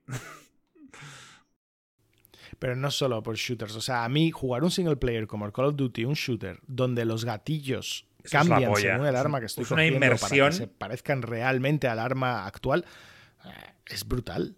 O sea, que, que, sí, que es verdad que luego para multiplayer lo deshabilitarás porque, porque, no quieres que te esté fastidiando la velocidad de disparo y no sé qué, una desventaja, pero joder, lo que, para lo que nos interesa a nosotros, los single players inmersivos, a mí me parece Creo que no nos una, has escuchado, Joaquín. ¿Tú entiendes lo que. ¿Viste el vídeo que subimos en Instagram? ¿Tú has llegado a verlo, Joaquín? Marco, que me estaba riendo, que sí, que todo lo que sea innovación a mí me parece mejor. Pero ¿has entendido lo de la resistencia que te hace el mismo gatillo para que tú antes de, de disparar sea como un gatillo de un arma real en el que te ofrece cierta resistencia y notas el clac? Sí. Y entonces, dependiendo del arma, eso varía. Sí, Es como si es- fuera un revólver, que sí, sí, que me parece bastante chulo. No lo he probado aún. mí- O sea, cuando lo pruebe os diré si lo veo conseguido o no. No, claro, está todo el mundo diciendo que es una maravilla. Bueno, sí. Y yo cuando lo pruebe, si me parece una maravilla, os lo diré. Vale, vale. No sé. Pero Alex, sí. O sea, yo estoy contigo, tío. Esto, o sea, a mí, eh, si tengo que elegir entre dos juegos y están exactamente igual, el, tema del, del, del mando áptico puede hacer decantarme por la versión de Play. Así de sencillo. Es, yo de verdad creo que si esto tira para adelante y funciona, creo que Microsoft debería replantearse copiarles. Copiarles de verdad y empezar a sacar algo eh, meramente parecido. Claro, recuerda que la estrategia de, de, PlayStation es ser eh, BMW y la estrategia de Microsoft es ser Ford. O sea, quieren, es decir, PlayStation quiere ser la mejor consola para, para poder permitirse seguir, ¿sabes? Que, que tenga la gente que, que, vaya a su sistema y lo demás y tal. Por tanto, todo este tipo de cosas que la diferencian de las demás plataformas les vienen súper bien. Este mando áptico que solo tienen ellos y tal. Mientras que la Xbox quiere estar en, en, todos lados, ¿sabes? Quiere ganar a, a, a, través de Game Pass, a través de también estar en PC, a estar en todos lados. Y este tipo de cosas que son exclusivas para la serie X, como que le fastidian quizás un poco la estrategia. Pero sin duda, desde un punto de vista de consola, la consola tendría que tener esto. De, la Xbox de hecho, tendría que tener esto. La semana pasada Pero, lo, lo, ¿Cómo lo o sea? La semana pasada, el año, la generación pasada, eh, Xbox puso unos gatillos, vibración en los gatillos, que era un paso intermedio en lo que, lo que es ahora el, mando áptico y demás. Puso una vibración diferente que ya te dije yo que en los juegos de coches, por ejemplo, cuando pasabas por gravilla, notabas esa vibración extra en los, en los gatillos de la Xbox. Pero se han quedado a medias. Y, y esto escucharos, quien entienda inglés, escucharos el podcast anterior de Split Screen, que es de Jason Schreier, el cual un, un ingeniero que, que, ha trabajado en la NASA llama y explica la, cómo funciona este mando y cómo es completamente distinta la tecnología que utiliza los mandos actuales, o sea, el de la Play 4 y tal, con respecto a lo que está usando la, Play 5. O sea, yo no, evidentemente no lo puedo explicar, lo explica el chaval muy bien, pero dice que básicamente que los rotores, motores que utilizan ahora estos mandos de Play 4 son iguales que los buzzers que hay cuando te avisan en una mesa de que, de que la, tu comida está lista. O sea, al final eso vibra y punto. Mientras que el otro es una tecnología completamente nueva y que de verdad le sorprende que Sony lo haya podido vender a 70, a 70 euros el mando. O sea, que está gratamente sorprendido un ingeniero de la NASA. O sea que quien entienda inglés, escuchadlo porque es bastante interesante. De hecho, el, mando de Sony eh, han sacado, están sacando ya parches en Steam y tal para que la gente que lo quiere usar en PC lo pueda aprovechar. ¿Ves? Esto, por ejemplo, es la putada que te digo que a veces tiene Steam. Con respecto a GOG, que justo para este juego, ahora tú imagínate, Marco, que te saca Steam y te dice que jugándolo en Steam puedes aprovechar el DualSense que va a ser así. Y jugándolo en GOG, no. Como la versión de Xbox y de Play 5 no va a estar hasta el año que viene, quizá CD Projekt no saca esas actualizaciones incluso del mando hasta el año que viene. Pero el tema del mando no, no influye para nada si tú lo has comprado en GOG o te lo has comprado en Steam. O sea, ten en cuenta que en lo del mando necesitarás un driver. Sí, pero Sony no está sacando el driver. Sony no está sacando el driver oficial por ahora. Exacto. Y entonces en, Steam, ha hecho, ellos se lo han currado para que funcione. Menos los gatillos ápticos. Por lo que nos ha contado Ruffer en el chat, el tema del gatillo áptico todavía no está, no está habilitado, pero sí el tema de que vibre todo el mando. Y que él se lo ha comprado, lo ha podido probar, Ruffer, que estará por aquí, y dice que flipas. Sí, de hecho lo está diciendo, que ha flipado en el Apex con el, con el tema. Así que yo de verdad creo que va a ser un punto a favor de Sony. Y que creo de verdad que Microsoft debería hacer algo y copiarles. ¿Cómo? Pero lo ha flipado. No soy, ingeniero y no sé, no sé hasta qué punto lo pueden cambiar a mitad de generación o no, pero si es así, deberían. Si lo ha probado. igual que. Eh, sí. Dice, ¿funcionan los gatillos o no? Yo he entendido a Ruffer, nos lo dirá ahora, yo he entendido que los gatillos no funcionan, que funciona el tema de la vibración en el mando. O sea, es que esto es muy difícil y no me quiero hablar mucho de ello porque al final hasta que no lo tengamos en la mano es difícil de explicar. Pero la, sensación que dicen es que el mando vibra de una forma que te, por ejemplo, que en el Astrobot, si el tío está patinando por hielo, notas eso en, todo el mando. Notas las superficies por las que van dando. Y, y no es que simplemente el, mando vibre o no vibre, sino que vibra en ciertas partes, en otras no, en otras partes simplemente es un toque. sí, Ruffer nos pone notas el andar y el retroceso el arma. Joder, pero entonces. Los gatillos todavía no. Eso implica que tiene que estar vibrando casi todo el rato. O sea, el gasto de batería tiene que ser brutal.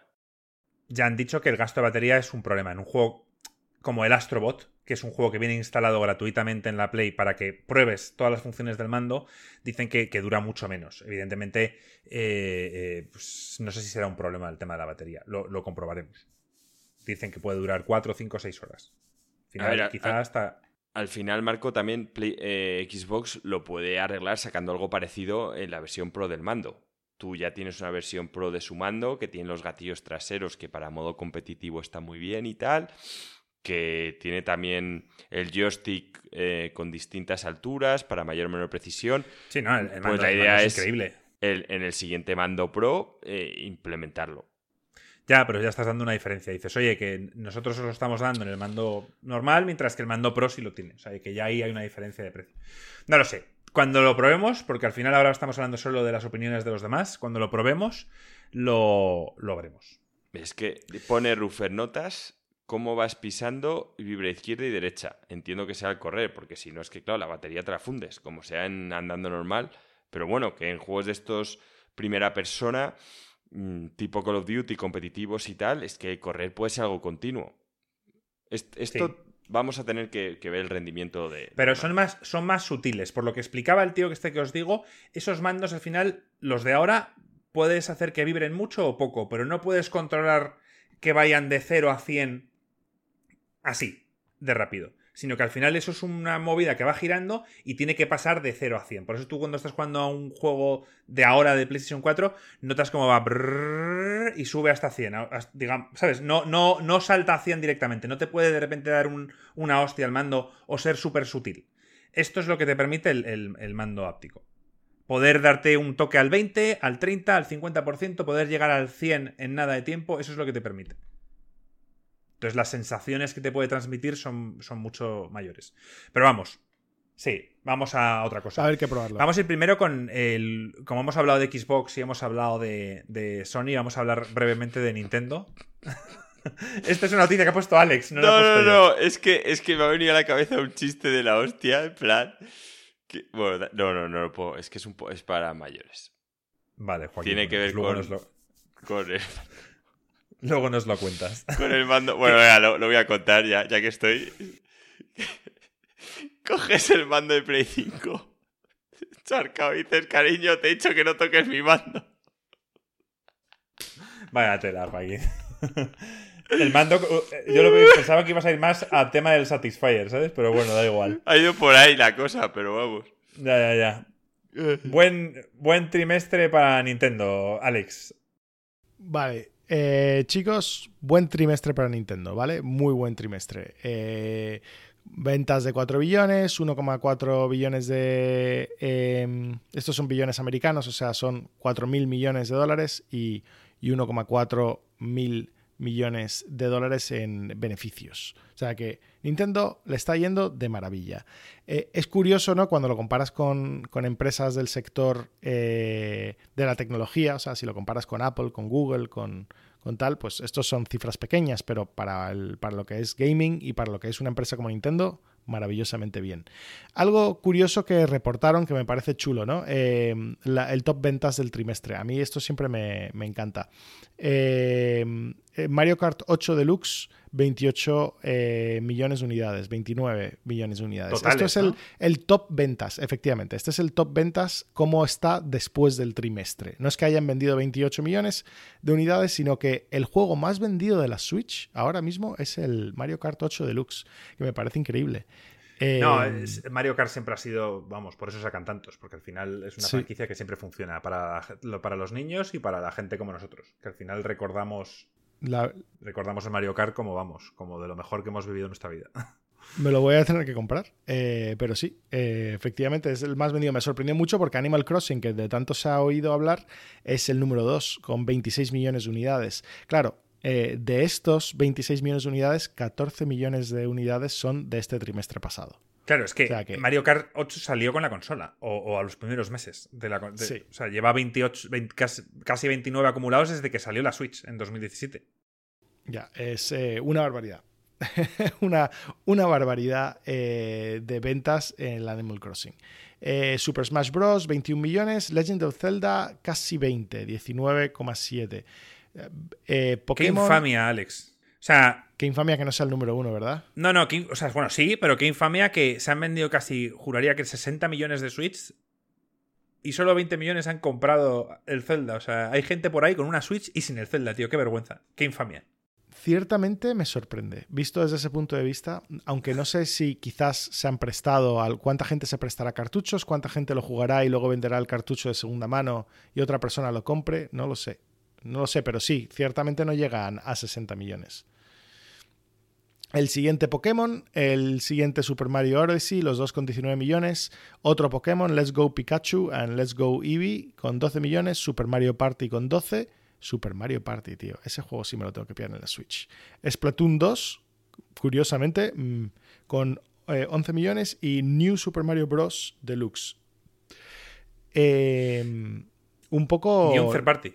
Exacto, es lo que os iba a decir. A ver, Alex y Marco, tenéis que tener en cuenta una cosa con, con juegos como Mario Kart frente a Zelda, y es que juegos como Mario Kart, que mucha gente luego los sigue utilizando porque compite online, hace que la gente no los revenda. ¿Vale? Y esto No, es sí, una claro. ventaja, porque los juegos son caros, y en cambio hay mucha gente que el Zelda Breath of the Wild se lo compra y luego lo revende. De hecho, eh, Gringo nos contó que, que hay mucho mercado de, de Nintendo, porque además como los juegos no bajan de precio en la tienda original, pues que mucha gente no es que los revenda, es que los cambia unos por otros.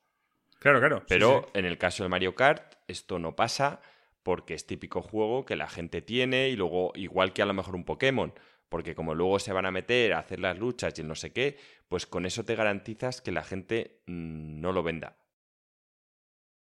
Uno de cada tres tiene Animal Crossing, dice Frost. Un dato interesante y yo estoy en ese uno de cada tres. O sea que yo me siento avergonzado por haber comprado ese Animal Crossing culpo a la pandemia de ello, pero, pero ocurrió. A ver, lo, curioso en tu caso es que no es que no te guste ese tipo de juegos, es que ya has jugado a otro que es muchísimo mejor, ¿no? El indie que, lo inspiró. A ver, Stardew Valley eh, es infinitamente mejor que Animal Crossing, pero la verdad es que no aspiran a lo mismo. Entonces, el error fue mío por, por por subirme al carro de Animal Crossing New Horizons cuando nunca me ha llamado ninguno y por decir, bueno, pues vamos a probar por primera vez un Animal Crossing. Tenemos un podcast de videojuegos, es un fenómeno cada vez que sale, vamos a probarlo. Y fue un error mío, porque aquí en este canal a nadie le interesa Animal Crossing y, yo quise jugarlo en la pandemia. Mira que jugué en las mejores condiciones, encerrado en casa. Todo a mi alrededor era, era drama, muerte y destrucción, tío. Y digo, vamos a jugar un juego que nos relaja, que es Animal Crossing. Bueno, pues, pues no. Pues ni con esas he conseguido que me, que me enganche. Pero bueno, a, a los curiosos, si alguna vez queréis ver la isla de Marco, pues de todas las islas que veáis, cuando veáis un ojo de Sauron, es, está ahí. Exacto. Sin nada más eh, construido. Solo construyó el ojo y lo dejó. Y, lo que hemos dicho, Alex, ni un solo eh, third party. O sea, no hay, no hay nada. Es, muy fuerte eso, ¿eh? No, claro, por, eso Nintendo les da igual. O sea, les da igual que les apoyen. Oye, este año creo que están haciendo, o sea, esta generación están haciendo mejor trabajo, pero aún así es imposible que, un juego... o sea, creo que si nos fuéramos al top 15 quizá podríamos encontrar Witcher Witcher entre ellos. Puede, ¿eh? No lo sé. Pero, pero así en el top 10, nada. Es que ¿quién va a comprar un Witcher? Yo, una persona que quiere disfrutarlo a nivel portátil de un juego que ya ha jugado. ¿Quién ha comprado Witcher y jamás lo ha disfrutado hasta ahora? No, eso es para alguien. Esta es tu segunda copia de Witcher. O sea, te compras tu segunda copia. Pero vamos, yo el, el, Yo creo que claramente lo que pasa es que eh, Nintendo se lleva los superventas y luego necesitan a los indies para esa larga cola. Porque, vale, llega alguien, o sea, si te fijas, incluso el Mario Kart 8 Deluxe, que como nos han mencionado por el chat, se ha regalado en muchísimos packs, ¿no? Que, te compras la Switch y ya te viene con el Mario Kart 8. No lo eh, cuentan. ¿O sí lo cuentan? Sí, sí, claro, se cuenta como unidades vendidas. Entonces, claro, lo estamos viendo aquí en la primera posición, que a muchísima gente se lo ha regalado y tal, pero ni siquiera ese llega a 30 millones de unidades, que ni siquiera llega a la mitad de las Switches vendidas. Entonces, la gente llega por la Switch porque la trae alguno de los grandes third parties. A mí fue el Zelda. Yo me compré la Switch por el Zelda. Jugué el Zelda y tal. Y una vez lo tienes, dices, hombre, tengo una consola, ¿qué más hago? Y es ahí cuando empiezas a ahondar en ese enorme catálogo que tiene de indies y de AAAs y tal. Y es donde le sacas, en mi opinión, el verdadero valor a la Switch. Yo en mi, en mi Switch tengo instalado quizás 15 juegos y solo, solo uno o dos son de Nintendo, el, resto son, son indies y tal. Y, a mí me parece que me da muchísimo valor ese, ese ecosistema que han conseguido generar. Eh, para mí ese ha sido un movimiento muy importante en Nintendo irse a los indies porque creo que la industria de los videojuegos está pasando un poco como la del cine, que se están yendo a los AAA a vender y tal, y al final cuando haces un AAA meten tanto en gráficos, meten tanto en ray tracing, que las cosas de Nintendo se quedan atrás.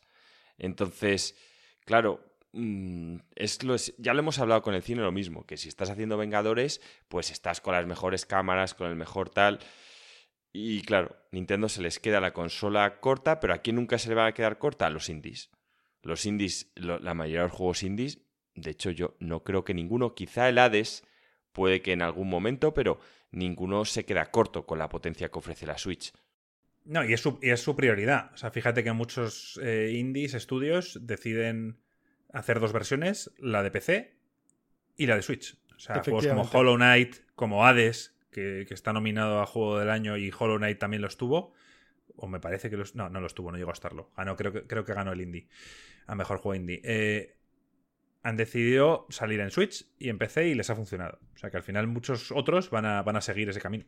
Nada, me alegro. Me alegro que, Nintendo por fin haya dado en el clavo y tras la Wii U, que fue un debacle, y la Wii, que no lo fue, pero que para gente, para nuestro, para nosotros, que somos gamers de toda la vida, fue una decepción, pues bueno, me alegro que estén en el buen camino de nuevo.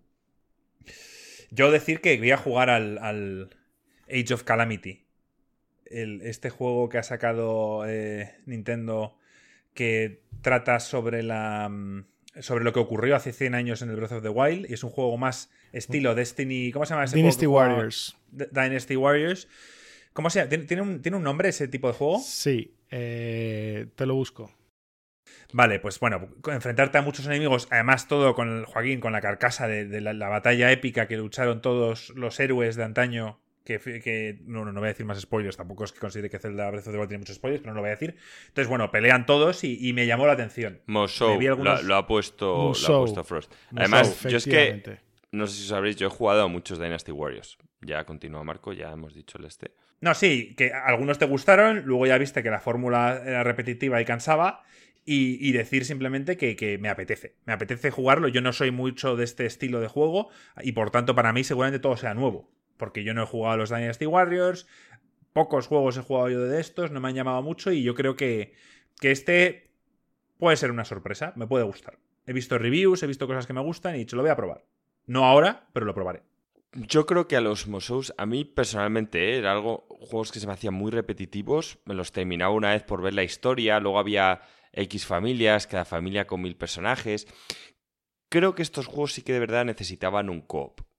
Creo que después de hacer modo historia, hacer las batallas, pero que el resto de generales los vaya controlando otro, y el tema que hacer objetivos tú más rápido, con que su contrincante pueda hacer que ganes o pierdas la batalla, eso los, les daría un toque que les falta a día de hoy. Además, me parecería bastante divertido el hecho de, de poder jugar con tus amigos, ¿no? En plan, unos contra otros a lo mejor batallas de cuatro generales, porque al final eh, os explico un poco cómo va esto. Hay una serie de personajes que básicamente son los que matan y el resto están ahí y son como popcorn, o sea, están hechos para, para caer. O sea, en el caso del Dynasty Warriors... Ver, por lo que yo he pues podido ver no es así. Pues básicamente tú tienes una espada, tío, te vas, te vas abriendo paso entre... Suelen ser guerras de dinastías chinas, entre millones de chinos, tío, que vas matando aquí a diestro y siniestro hasta que te encuentras con otro general como tú, otro personaje, con su diseño concreto, que pertenece a la familia, con su armadura, tal. Os soltáis las típicas frases de tal cual y empecéis a luchar. Y son esas luchas las que marcan la diferencia entre quién gana y quién pierde la batalla. Entonces, bueno, eh, luego también ir cogiendo. Esto ocurre en Assassin's Creed. En Assassin's Creed también ocurre. O sea, lo, imitaron un poco así en el Odyssey. Y, lo que las batallas estas en las que al final lo que importa es los cuatro generales que hay y que los mates y cómo la barra va avanzando. Eso básicamente es lo que hicieron en Assassin's Creed Odyssey, a menor escala. Pues bueno, yo eso es dándole simplemente un toque multijugador y claro, ahí sí que puedes decir, oye, si vamos todos juntos, si llegamos a otro general, les vamos a reventar, pero si los otros se separan, van a ir cogiendo más objetivos y nos van a ganar antes. Entonces, bueno, creo que, les puede dar un toque. De lo contrario, a mí son juegos, mira, que mm, en verdad no los recomiendo. Pero al final esto, Joaquín, está todo mascarado dentro del, Breath of the Wild, con los mismos gráficos, con la historia que ocurrió hace 100 años.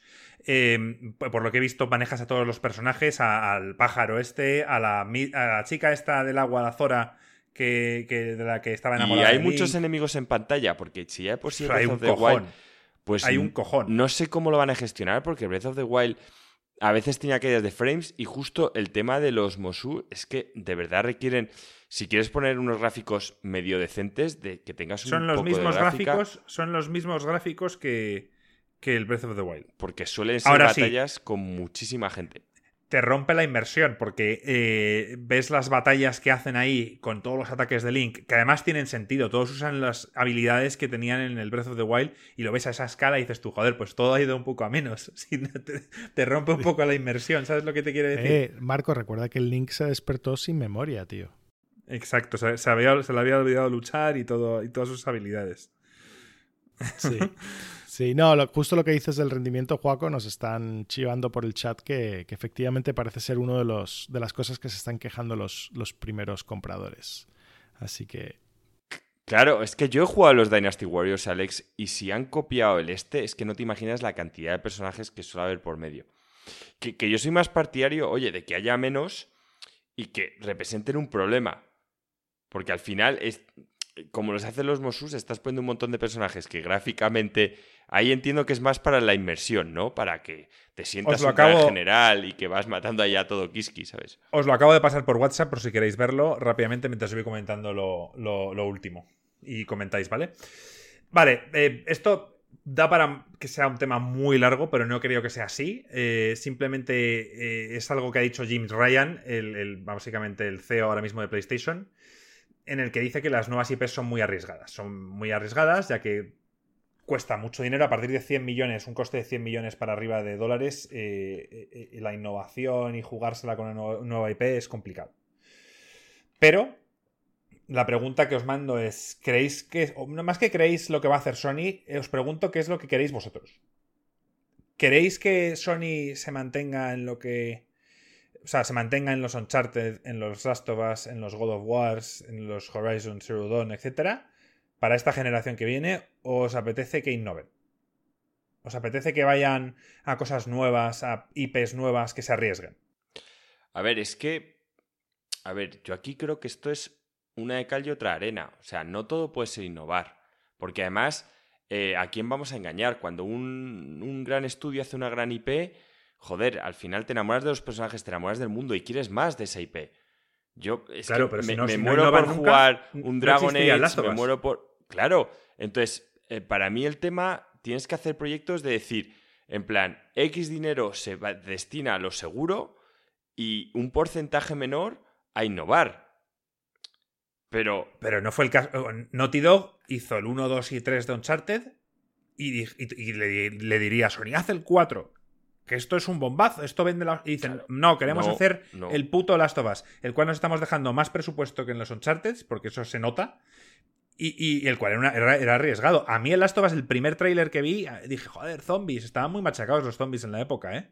Estaba muy machacado el concepto de, de mundo posapocalíptico, tal, y, y a mí lo que me llamó la atención luego fue los personajes y demás y la historia. Pero era arriesgado. yo, yo haría un poco como Nicolas Cage. O sea, me refiero, si soy un estudio grande, haría quizá el, el, el 3 más 1. Todos deberíamos hacer como Nicolas Cage, tío. O sea, es, deberíamos vivir nuestra vida como Nicolas Cage.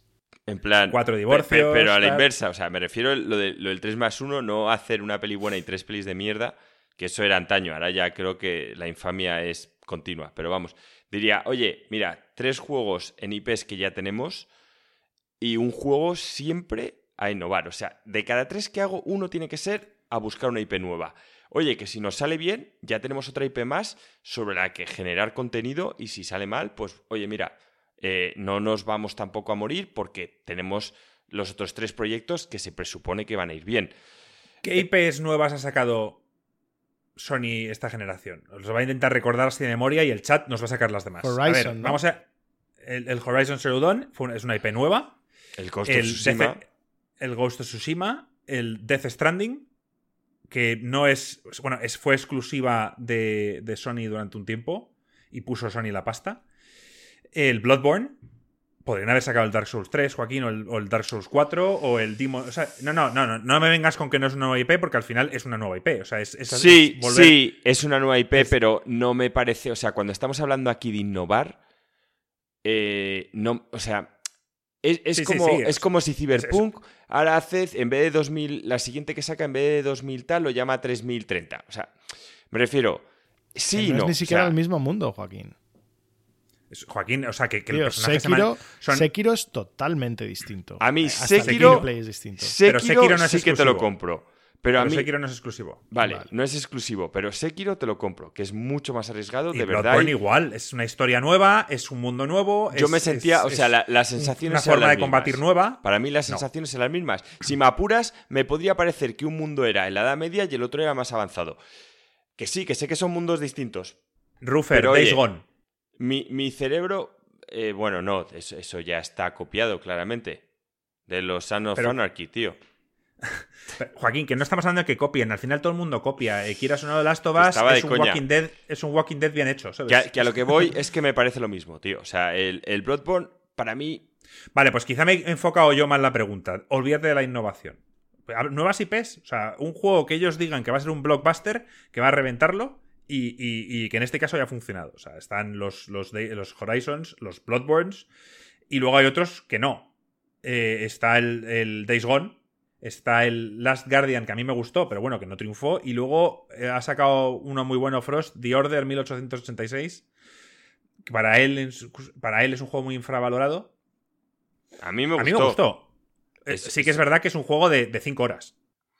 Sí, es un juego de 5 horas con unos gráficos muy buenos, con un mundo que me gustó y, de que, y del que esperaba una segunda parte con más presupuesto y con una historia de al menos 15 horas, que es lo que yo considero que si estás pagando por un juego de 60 euros te deberían dar, ¿no? Entre 12 y 15 horas Lo considero ya un tema legal de poner mirar a la gente a los ojos. Yo al, al 1886 le di una pasada primero porque no lo compré, me lo dejó Marco. Y, segundo porque, bueno, era un poco de los que salió muy al principio, estaba tratando de mostrar gráficos espectaculares y también es cierto que cuando una IP es nueva, yo doy un poco más de, manga ancha, ¿no? Por ejemplo, el Mortal Cell es una IP nueva y siempre lo he dicho, me ha encantado.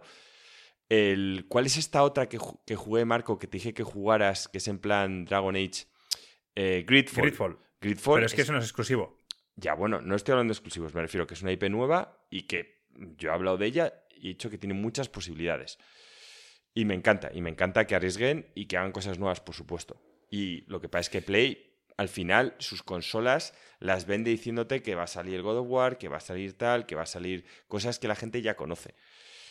Pero bueno. Yo, el, a mí me parece una pregunta muy interesante. Ah, em, yo creo que el, como estamos viendo y como lo hemos hablado muchas veces ya en el podcast, pues el mundo se está polarizando, grandes hits, no sé qué tal.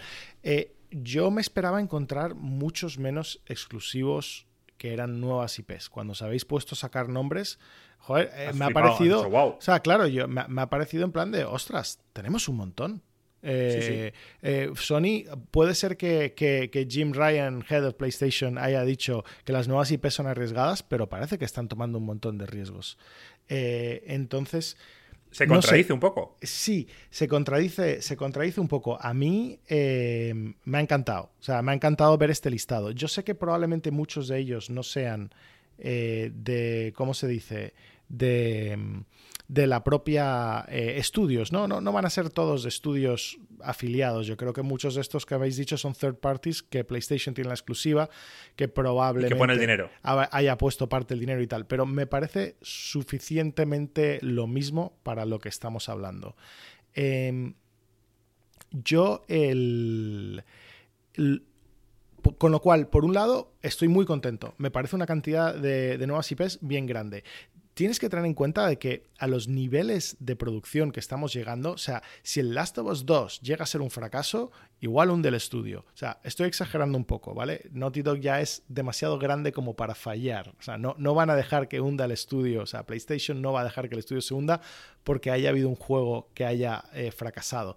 Pero los niveles de inversión son tan inmensos que como el juego sea un petardo y no venda, eh, el estudio tiembla, o sea, necesitas unos niveles grandes de venta para poder mantener el, ese nivel, ¿no? Ese nivel de, producción. Entonces estás al final en una rueda que es verdad que una nueva IP, una IP antigua quizás no te pueda dar el valor a largo plazo que te puede dar una IP nueva, pero por lo menos te cubre el hueco y mantiene todo el mundo con nómina y no tienes que despedir a nadie y los ejecutivos siguen cobrando sus, sus cheques.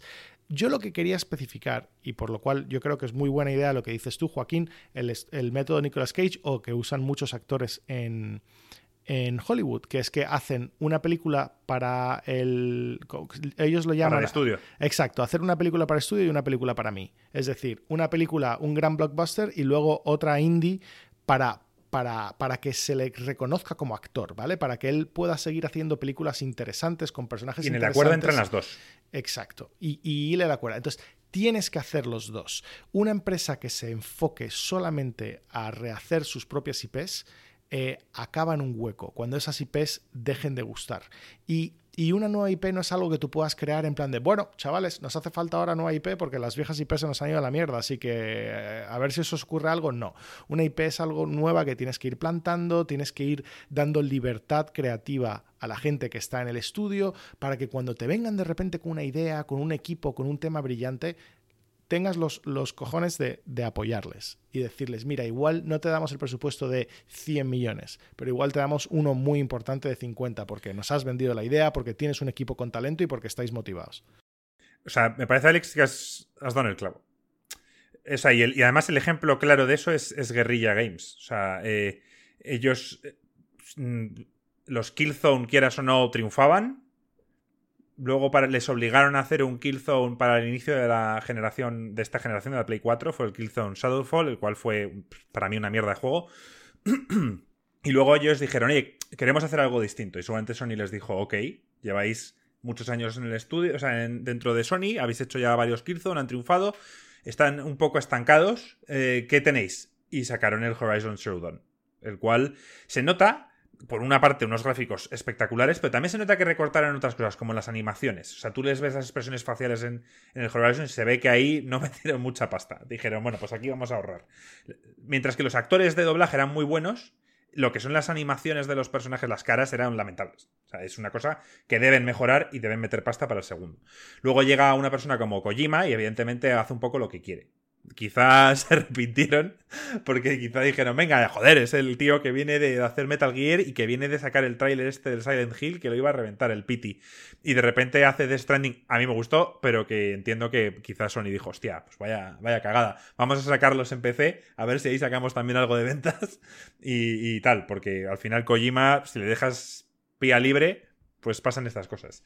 O sea que sí, Alex, estoy totalmente de acuerdo. Y al final, he empezado la pregunta pensando que, esta generación pasada no han innovado y hemos ido a todo lo contrario. O sea, han dicho aquí otra han innovado mucho y el God of War. Until Dawn es, un exclusivo de Supermassive desde Supermassive y es un juego que, que triunfó mucho, vendió mucho Until Dawn. Y al final creo que, sí, Joaquín, que ha sido una muy buena generación donde hemos conocido nuevas IPs y donde, por ejemplo, por ir al caso contrario, Microsoft siempre les hemos criticado por, por ser los juegos del Halo, el Gears y el Forza. Y hasta ahora siguen siéndolo.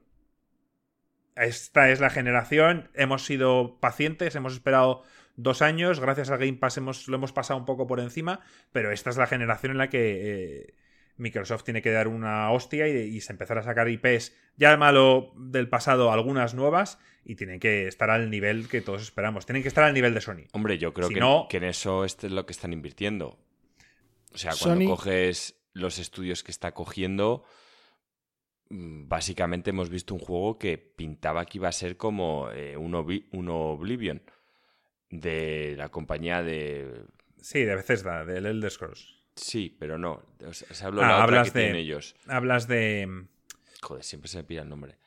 Que eran los de Black ah, antes. Eh. Ahora nos lo dicen, ahora nos lo dicen. Los de New Vegas, los que hicieron New Vegas, tío, que no me sale el nombre. Oblivion. No, eh, Oblivion has lo has dicho tú, coño. No, Oblivion es el, Ellos están haciendo un juego que se parece muchísimo al, Oblivion y que tengo muchas ganas de jugar, pero son los que hicieron New Vegas, Obsidian. Obsidian, Obsidian. Ya, es decir, es que digo, Oblivion no es, y me lo has dicho tú antes y ya me he liado. Obsidian. Mm. Entonces, a ver, yo creo que Microsoft ha tirado de pasta, ha cogido. Bueno, yo. El otro día, una vez que hablamos de IPs japonesas y tal y cual. About, About se llama el juego. ¿Qué estudio haber comprado? ¿Veces era la mejor opción? Tampoco lo sé. O sea, yo luego. Sí, sí, sí, sí que era la mejor opción, Joaquín. Pero tampoco quiero, no quiero ir a eso, ¿eh? No, quiero. Pero yo, creo que hay que reconocer, simplemente reconocer, el magnífico trabajo que ha hecho PlayStation, eh, perdón, el equipo de, PlayStation eh, a lo largo de muchísimos años en tener paciencia y cultivar estas nuevas IPs. Porque han cultivado una barbaridad de nuevas IPs que son los, que les han nutrido de su posición en el mercado como número uno. O sea, se lo han ganado a base de estas IPs y es porque han sabido tener las dos cosas. O sea, ojo para talento y paciencia. Paciencia con los equipos desarrolladores y están dispuestos a arriesgarse. O sea, que, es que es algo que me sorprende mucho que diga esto, ¿no? Las nuevas IPs son muy arriesgadas. Igual, igual lo son, igual lo son, igual habría que leer mejor la entrevista y, quizás lo que está diciendo, las nuevas IPs son muy arriesgadas, pero creemos que hay que hacerlo de todas formas y tal. Pero sí. Bueno, pues lo que se está diciendo el God of War 5, y con esto termino, el God of War 5, aunque no sea una IP Gears of War 5. No, el God of War. El God ah, es que lo llamas 5, vale, es que ah, ya. El 4, es el 4, perdón. El God of War 4, me refiero que será una IP Los demás no existen, ya es, ya es God of War. Bueno, pues el God of War es casi un cambio brutal. Es que no tiene nada que ver. Eh, La IP fue un cambio drástico, que de hecho Oye, cuando llegaron hay muchas cosas que Sony no quería hacer, al final le dio libertad, pero vamos, o sea, sí, sí, es la misma IP, es la misma IP, pero no es lo mismo. O sea, es que la sensación es totalmente distinta, la historia es totalmente distinto. Entonces, bueno. Yo quería apuntalar esto diciendo lo que ha dicho Alex, que, además hablamos de que Sony viene sus inicios es todo third parties. O sea, al final Sony y, peleó contra Nintendo, mientras que Nintendo tenía sus exclusivos. Sony permitió que empresas como Square Enix, como Konami hiciera el Metal Gear. Al final, durante la época de la PlayStation 1 y la PlayStation 2, sobre todo era, eran estudios externos los cuales iban creando juegos para, para, para PlayStation. Y al final eso permitió que hubiera un abanico tan grande de juegos. Pero poco a poco Sony fue adquiriendo ciertos estudios, como fue Naughty Dog, con los de Akan Daxter, etc. Y donde fue en la PlayStation 3 asentando esos estudios, creando nuevas IPs que ya les pertenecían a ellos y ya en la 4 es que se han sacado ya la chorra, o sea, me refiero, ha sido maravilloso. O sea, que, creo que sí, que, que, íbamos a empezar esto diciendo que si nos apetecía más de lo mismo y creo que al final hemos llegado a la conclusión, Ghost of Tsushima otro, que, que Sony este año, o sea, esta generación lo ha, lo ha reventado. Así que muy bien por Sony, chavales. Sé que muchas veces parecemos fanboys de Xbox, pero esta vez no, esta vez estamos aplaudiendo a Sony. Vale, chavales, ya no tenemos topics. Eh, ya hemos pasado por todos. Yo quería daros un poco el coñazo y que me escuchéis, eh, porque esta semana he necesitado un descanso del Assassin's Creed Valhalla. No porque no me esté gustando, me está gustando, pero me pasa un poco como el Odyssey. Son juegos eh, muy largos y al final, si no te das un descanso o no juegas otra cosa entre medias, se hacen repetitivos. Visto que no voy a poder hacer un review como tal porque por la duración y porque no puedo ni siquiera grabar el gameplay, he decidido dar un descanso, aparcarlo un poco y no sabía muy bien a qué jugar. Con esto de la ansiedad de la Play y tal, joder, pues me haces jugar al Spider-Man. No, no, Marco, aguántate y no lo compres hasta que lo puedas jugar en la Play 5. Y al final, digo, bueno, pues voy a mirar algo del pasado. Coño, pago Game Pass y, y no. Y no juego prácticamente a nada. Venga, vamos a probar los Halo. ¿Por qué? Porque a mí Destiny es una saga que me ha gustado siempre. Creo que Alex no, pero creo que Gringo, Joaquín y yo podríamos decir que es el juego que más hemos jugado esta generación. Sin ninguna duda. Me parece que, que, no. Es un MMO en este caso, eh, Joaquín, y creo que le hemos dedicado más tiempo a Destiny que a cualquier otra cosa estos últimos años. Sí, pones cara, pero yo creo que sí, ¿eh? O sea, a mí cuando Sony me mandó el mail de las horas que había dedicado al juego, me quedé un poco pillado. No me acuerdo ahora de las horas, pero fue una burrada. Fue al estilo WoW. Y decir que, que, tras el Destiny 1 y sobre todo el 2, eh, Bungie es un estudio que yo tengo cariño. No sé, me ha hecho pasar ratos memorables con mis amigos, me he divertido muchísimo jugando a los Destinies y, y nunca he apreciado del todo la saga Halo, que es de donde ellos vienen. Y he dicho, vamos a echar atrás un poco la. vamos a volver atrás y a jugar bien a los Halo, cosa que nunca había hecho. Yo he de decir que tenía y tengo la Xbox original, jugué al Halo, pero no lo terminé. El 2 lo jugué, pero no lo terminé. El 3 sí me lo terminé, pero no me enteré de nada, porque es una trilogía y la historia al final es una continuación directa y no me enteré de nada. El 4 creo que no lo jugué y el 5 lo jugué un poco en Game Pass y lo dejé. Por tanto, fue de menos, o sea, de más a menos. Y he dicho, joder, todo el mundo habla también de esta saga, de la historia y demás, y encima a mí me encanta su el estudio que lo creó, vamos a volver atrás. Y decir que he jugado en 10 días, he jugado al Halo 1, al 2, al 3 y estoy ahora en el Reach, que son los cuatro que ha hecho, que ha hecho Bungie. Y nada, lo primero que voy a decir y, no te voy a decir que los pruebes, Joaquín, por supuesto, a ti no te van a gustar. Pero lo primero que voy a decir es que una vez. Sí, pero una vez. O sea, si lo jugaras, ya, ya por el simple hecho de decir, venga, lo voy a probar un rato para ver si Marco tiene razón en lo que dice. Y es que es que el put es puro Destiny. O sea, todas las mecánicas que ves en el Destiny a día de hoy están en los Halo anteriores. En el 1, en el 2, en el 3, la forma de combatir, las granadas estas que son sticky se pegan, eh, las armas, eh, los, los, vehículos, los niveles más abiertos. Al final, todo es, es, es Destiny, tío. Entonces, al final, los he disfrutado muchísimo ahora porque aprecio lo que, lo que hace años consiguieron y que finalmente han culminado en pack completo con el Destiny. Entiendo que el Destiny no puede gustar a mucha gente, lo entiendo. Yo mil veces en, Discord con vosotros lo discuto porque yo lo defiendo a muerte y entiendo que nos puede gustar. Pero jugablemente el juego es una maravilla. O sea, no hay prácticamente ningún shooter, salvo que os vayáis a los competitivos estilo counter y demás. No hay ningún shooter que sienta tan bien jugarlo y disparar y todas sus mecánicas como lo es Destiny. Y deciros, tampoco voy a liarme mucho más porque veo que no os interesa demasiado. Pero deciros que, la optimización que ha hecho Xbox del 1 y del 2 sobre todo. Eh, te permite, no sé si habéis jugado algún juego de estos de LucasArts en los que te permite dar a un botón y ir a los gráficos antiguos y a los nuevos para ver un poco la diferencia. Bueno, pues en este caso te lo permite. Entonces, ves la diferencia que hay con el Halo 1 cuando salió a la remasterización que han hecho y ves un buen trabajo. Y sobre todo se nota cuando juegas al 1 y al 2 esperando un cambio brutal en el 3, porque el 1 y el 2 fueron para la Xbox original, mientras que el 3 fue ya en la 360. Y fue un chasco porque no noté el cambio. O sea, y eso quiere decir que el 1 y el 2 son unas remasterizaciones bastante buenas. Donde nota un cambio brutal es entre el 3 y el Reach. Ahí sí que se nota que ya llevaban tiempo en la generación de la 360 y donde de repente, joder, ves un salto de calidad importante. Y el Reach lo estoy disfrutando mucho. Es una precuela, un juego que tú y yo jugamos en la época, Joaquín. Recuerdo el principio que tú dijiste, vaya infamia. Y no sé, yo también estoy contigo. En la época no me enganchó. También poco ayuda que una persona, cuando quieres disfrutar de un juego con tu amigo y tu amigo no para decir, vaya mierda, no me gusta, esto es una puta mierda. Al final, pues te saca un poco de la experiencia y yo también lo acabé dejando. Pero decir que, que me está gustando mucho. Y seguramente sea la historia más sencilla de seguir, porque aunque Halo 1 y 2 y 3 en realidad no, es una historia muy complicada. Creo que sí, el, creo que el lore, el mundo que han creado a nivel global requiere ya de verse un poco más las películas, leerse libros, cosas que no voy a hacer. Entonces quizá a nivel solo de videojuegos la historia principal es fácil de seguir, pero si ya quieres indagar en, oye, ¿de dónde viene esto? ¿Qué pasa con lo otro? Creo que tienes que buscar fuera. Yo creo que ahora me meteré en un vídeo de YouTube cuando me haya acabado la saga completa y veré un poco el trasfondo de todo. Pero me ha gustado la historia. No digo que es excepcional, no digo por, para nada que tenga nada que ver con un Mass Effect, por ejemplo, pero está bien. Y decir que lo estoy jugando a 120 FPS y que no lo notaba, decía, bueno, va súper fluido, claro, pero como si fuera 60. No lo notaba, pero cuando vuelves al Assassin's Creed Valhalla y vuelves a jugar en, en 60 frames, hostia, lo notas. O sea, de repente es como pasar de 60 a 30.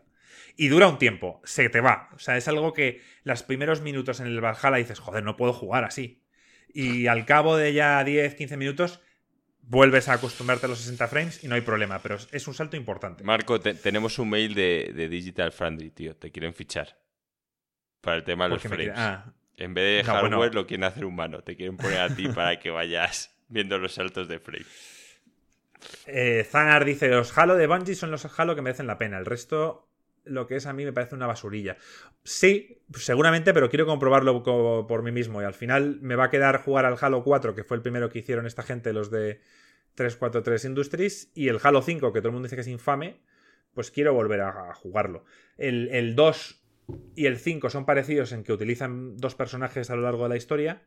Eh, quizá el 5 casi Master Chief no sale y por eso hay tanta infamia y tanto cabreo, como pasó con el Metal Gear Solid 2, que nos engañaron, Kojima nos engañó pensando que íbamos a jugar con Snake y nos tiramos todo el juego jugando con Raiden.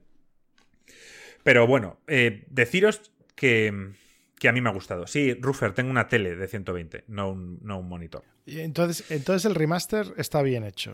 O sea, le, han dado cariño. No, a ver, el remaster cuando salió fue un auténtico desastre. O sea, no te estoy hablando del multiplayer. En multiplayer parece ser que fue un desastre de completo. O sea, no funcionaban, los playlists, era un desastre. Pero se tomaron su tiempo y tras años, porque años arreglándolo, finalmente ahora está en un estado en el que ya se puede decir, un poco como a nivel de No Man's Sky, que es una que es un juego que, funciona bien. Tu serie lo que insignia, qué fuerte. Lo que pasa, Alex, es que yo no sé si era el, multiplayer. Yo sé que Halo es muy querido no solo por el single player, sino por el multiplayer. Entonces, yo el multiplayer ni lo he probado, ni tengo intención de probarlo. O sea, porque para eso juego al Destiny. ¿Sabes lo que te quiero decir? Y tal. Pero decir que, a quien tenga Game Pass y le llame un poco la atención, y no lo haya jugado porque es una saga muy famosa, creo que debería probarlo. Si sobre todo ha jugado Destiny y le gusta, quizás como una, clase de historia y ver realmente los, cambios y las cosas que han conseguido Bungie a lo largo de todos estos años.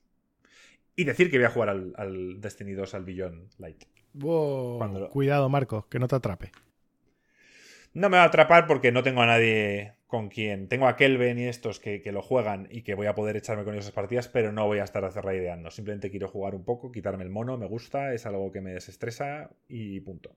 Así que se lo jugaré. Ya está, chavales. Pues no sé. Algo... A, mí me ha molado. O sea, a mí me ha molado. Yo. O sea, pero descríbeme un poquito. O sea, no sé exactamente qué es el Halo. O sea, el, es, porque yo soy una persona que jamás he jugado a ninguno de los Halo. Es un arma de destrucción masiva. Es un arma que destruye galaxias. Entonces, una generación. Eh, me recuerdan varias cosas a, Mass Effect, porque al final es algo parecido. Es una especie de civilización pasada que creó una serie de anillos y que luego hay varias razas que están peleando por su control. En este caso, los, los Covenant, que son contra el enemigo principal de, los humanos, eh, creen en una cosa que se llama Long Journey, que es el viaje, y ellos, eh, bueno, al menos sus profetas creen en eso y ellos lo que quieren es usar esos halos para que todo el mundo viaje y haga ese long journey, que en realidad es, suicidarse a gran escala. Y, y, está, un poco, está un poco ahí. ¿De qué te ríes? Es que ha sonado a secta total, tío. a pesar de que te rías de la historia, digo, no me parece tan mala, coño. Luego aparece, aparece una tercera raza que se llama The Flood, que es una especie de zombies que, que bueno, pues tampoco voy a entrar mucho más por si acaso alguien lo quiere jugar. Pero vamos, que, la historia me llama. Master Chief como personaje mola, pero mola porque es icónico, porque su armadura mola, porque es un tío duro, porque le ponen en situaciones y en los juegos de cámara y la música, todo ayuda. O sea, la música de Halo es increíble como la es la de Destiny, que es el mismo, el mismo que le pone la música. Pero como personaje, a ver, habla poco quizá en ello está su que sea tan icónico como Mario, que casi no dice nada y tal, pues lo mismo. Master Chief es icónico, pero no es un personaje carismático ni mucho menos, más que nada porque no, no habla prácticamente. Y no se quita el casco. Corta, no se quita el casco, nunca se le ha visto la cara aquí. Es Mandalorian. Eh, como el Mandalorian. Por eso y luego Cortana, que es la Cortana, que es la eh, inteligencia artificial que le acompaña a lo largo de todos los juegos, pues bueno, esa sí que tiene personalidad, le tiene cariño a, Master Chief y. Joaquín, casi digo Master Chef, casi es que casi me lo pegas. Y mola, mola porque Cortana es parte de. es la inteligencia. Al final es el, asistente de Windows. O sea que me gustó que dieran ese toque friki a, Windows y pusieran el nombre de Cortana a su, a su asistente de Windows. Y ya está, chavales, no quiero daros más el coñazo. Pero vamos, que me ha gustado mucho y que quería decirlo aquí. ¿Qué te parece, Joaquín? ¿Vas a jugarlo? no creo, no creo, porque mira, ya te he hecho caso con el Yakuza, oye, y lo estoy jugando y hasta que salga el, el Cyberpunk le voy a estar dando, si me lo acabo bien y si no, pues nada. Pero oye, le he estado con paciencia y le estoy cogiendo ahora más, más cariño. Me alegro, tío, me alegro que, que te estés cogiendo cariño. O sea, ¿cuántas horas llevas? Pues llevaré 10 horas de juego. 10 horas. Sí. Y ya estás en el. Y estás ya en el rollo secundarias que son súper raras y que mola mucho porque encuentras gente súper rara. Estás en actividades secundarias, que el Yakuza es muy famoso por eso. Por tener más actividades en la ciudad que hacer. Que algunas te partes la polla, otras tal. O sea, que al final es un mix de todo. Sí, sí, pero bueno. Es. No sé, justo es que el humor no me está molando mucho. De hecho, hoy me he visto ya que estamos haciendo así un poco off topic, un comedy stand de, de Kevin Hart y me partió el culo, eh, que ha salido ahora en Netflix y tal, que el tío hace desde su casa, habla del COVID, de la familia, muchas gracias, muy divertido. Pues el humor del Yakuza, yo es que no lo termino de, coger. Pero, Joaquín, es, un, es japonés. Es un juego muy japonés y tú lo estás jugando en inglés. Sí, lo estoy jugando en inglés. No, no me apetecería jugarlo en japonés. ¿Pero no crees que puede ser un problema? Doblado. Mm, no. Aquí no, no lo creo. O, sea, ¿crees que el típico humor que tú ves en, en, en, mangas, en animes, pero es que yo, nunca he sido, yo, nunca he sido muy fan del humor. De hecho, siempre lo he dicho, están. Odio los animes que siempre meten la típica mierda japo, como la llamo yo. Y eso lo, lo, llevo fatal. Es algo que de pequeño pasaba más por alto, pero que a mí nunca me ha hecho gracia. Por ejemplo, en Ramma, lo de cómo se perdía Ryoga. No sé, es que son mierdas japos que, que no me hacen gracia, tío. O sea, hay otras cosas que sí, las cosas que te ponen ellos de lo de cómo ser cool o lo de la comida, hay muchas cosas que me mola. De hecho, aquí me mola, pues oye, en el grupo son unos borrachos, tío. Y les ves allí en el bar hablando del whisky y tal, y, hay cosas con las que sí que me siento identificado, pero el humor... Es cierto que el tío, o sea, es que esto lo, he visto en algún review, es cierto que el tío es súper fan de Dragon Quest y que entonces eh, en su cabeza los combates se los imagina como si fueran parte de Dragon Quest y que por tanto la imaginación hace que ese personaje que en realidad es un borracho, él lo ve como un, como un bicho raro y cosas así. Eso, eso ocurre. Sí. Eso mola. Y con, ellos, con ellos también tu grupo tiene una forma de vestir, pero cuando entras en un combate, según la que tú has elegido, o sea, todo está pasando un poco en, la cabeza en la imaginación. de este tío. El, pues tío lo ve todo como que es que es un jugador de rol y tal, y, esta gente es como su grupo, y van subiendo de nivel. Lo, que pasa es que a mí el tema es que el plot de los Yakuza, tío, o sea, el, plot es lo que dije el otro día, o sea, parece que lo ha escrito Torrente, tío. Entonces, obviamente hay, hay, cosas de Weird Stuffs que sabes que no, pues típica cosa que entras en una habitación y hay como una nani cuidando de, tíos mayores que están en pañales, en plan ahí como bebiendo en biberón, ah, cosas muy japos que, bueno, te pueden hacer gracia, o no. No, no excesivamente. ¿Ves? A mí sí me hace gracia. Con el humor amarillo me partía el culo. Yo hay con cosas japo que me hacen gracia y que... Pero aquí no lo termino de, de coger un poco. Sí que es cierto que, oye, la relación que va teniendo con, con los personajes, pues oye, me va molando un poco más y tal, pero los quest y todo, tío, es que es, lo dije, es muy cliché. O sea, de verdad es... Los japoneses en general son, suelen ser muy clichés y, rara vez quieren sorprender. O sea, en realidad, dime tú, en el humor y en muchos juegos, tío, hasta en los Final Fantasy son todos bastante clichés, Joaquín. Sí, sí, sí, sí. Yo en parte creo que por eso lo que son los RPGs tradicionales japonés están a la baja en general y los occidentales están al alza. Creo que es por la forma de tratar a tu público. Es, es que al final contar una historia bien contada y de una forma madura y que las cosas tengan sentido es muy difícil. Sobre todo cuando quieres hacer quest y que todo tal y no empiezas con el no, es que yo no voy porque me han tirado una flecha en, en la rodilla. Pues tío, vale, que uses eso una vez, vale que lo uses 7000 veces, pues al final ya la gente se cachondea. Entonces, bueno, pues no sé, es... el review progresa, progresa mejor, o sea, va, un poquito, te va gustando algo más. Sí, al final yo creo que lo recomendaré para la gente que es muy fan de los RPGs japoneses de toda la vida y quiere una experiencia así sin más, y si no, pues no te metas. O sea, no, no te metas porque decir, no te va a gustar decir que hablando de RPGs eh, japoneses clásicos, este, en este caso yo no lo considero clásico, pero Joaquín y yo nos encanta, que es el Lost Odyssey. Eh, un juego que he probado porque lo tengo en original en la Xbox 360 y lo he probado en la, con la retrocompatibilidad de la consola y funciona. Así que quien. Y aparte creo que está en Game Pass. Así que quien quiera probar Lost Odyssey, que sepa que es un juegazo. Lo hizo Square Enix, fue un exclusivo para Microsoft en la época, no vendió mucho. Lo hizo, eh, Square Enix.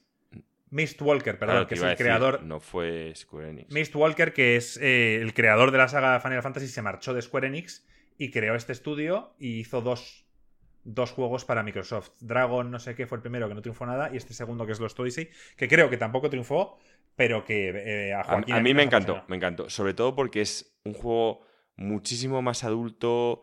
Me encanta, me encanta. Fue un juego japonés, pero que ya se estaba aproximando un poquito a las cosas. Sí que metieron un par de detalles. Blue Dragon de, de, la típica, como llamo yo, de la mierda japo que sobraba, pero bueno, es que supongo que es demasiado, tío. O sea, es como cuando viene el Final Fantasy VII este que cogen al personaje, no, el 7 no, en, en el 11 creo que fue el personaje afroamericano, tío, y tiene como un chocobo en el pelo, porque el pelo afro es como un nido, y yo diciendo... Ese es en el 13. Eso es en el 13. O sea, aparte de ser una cosa súper racista, es que...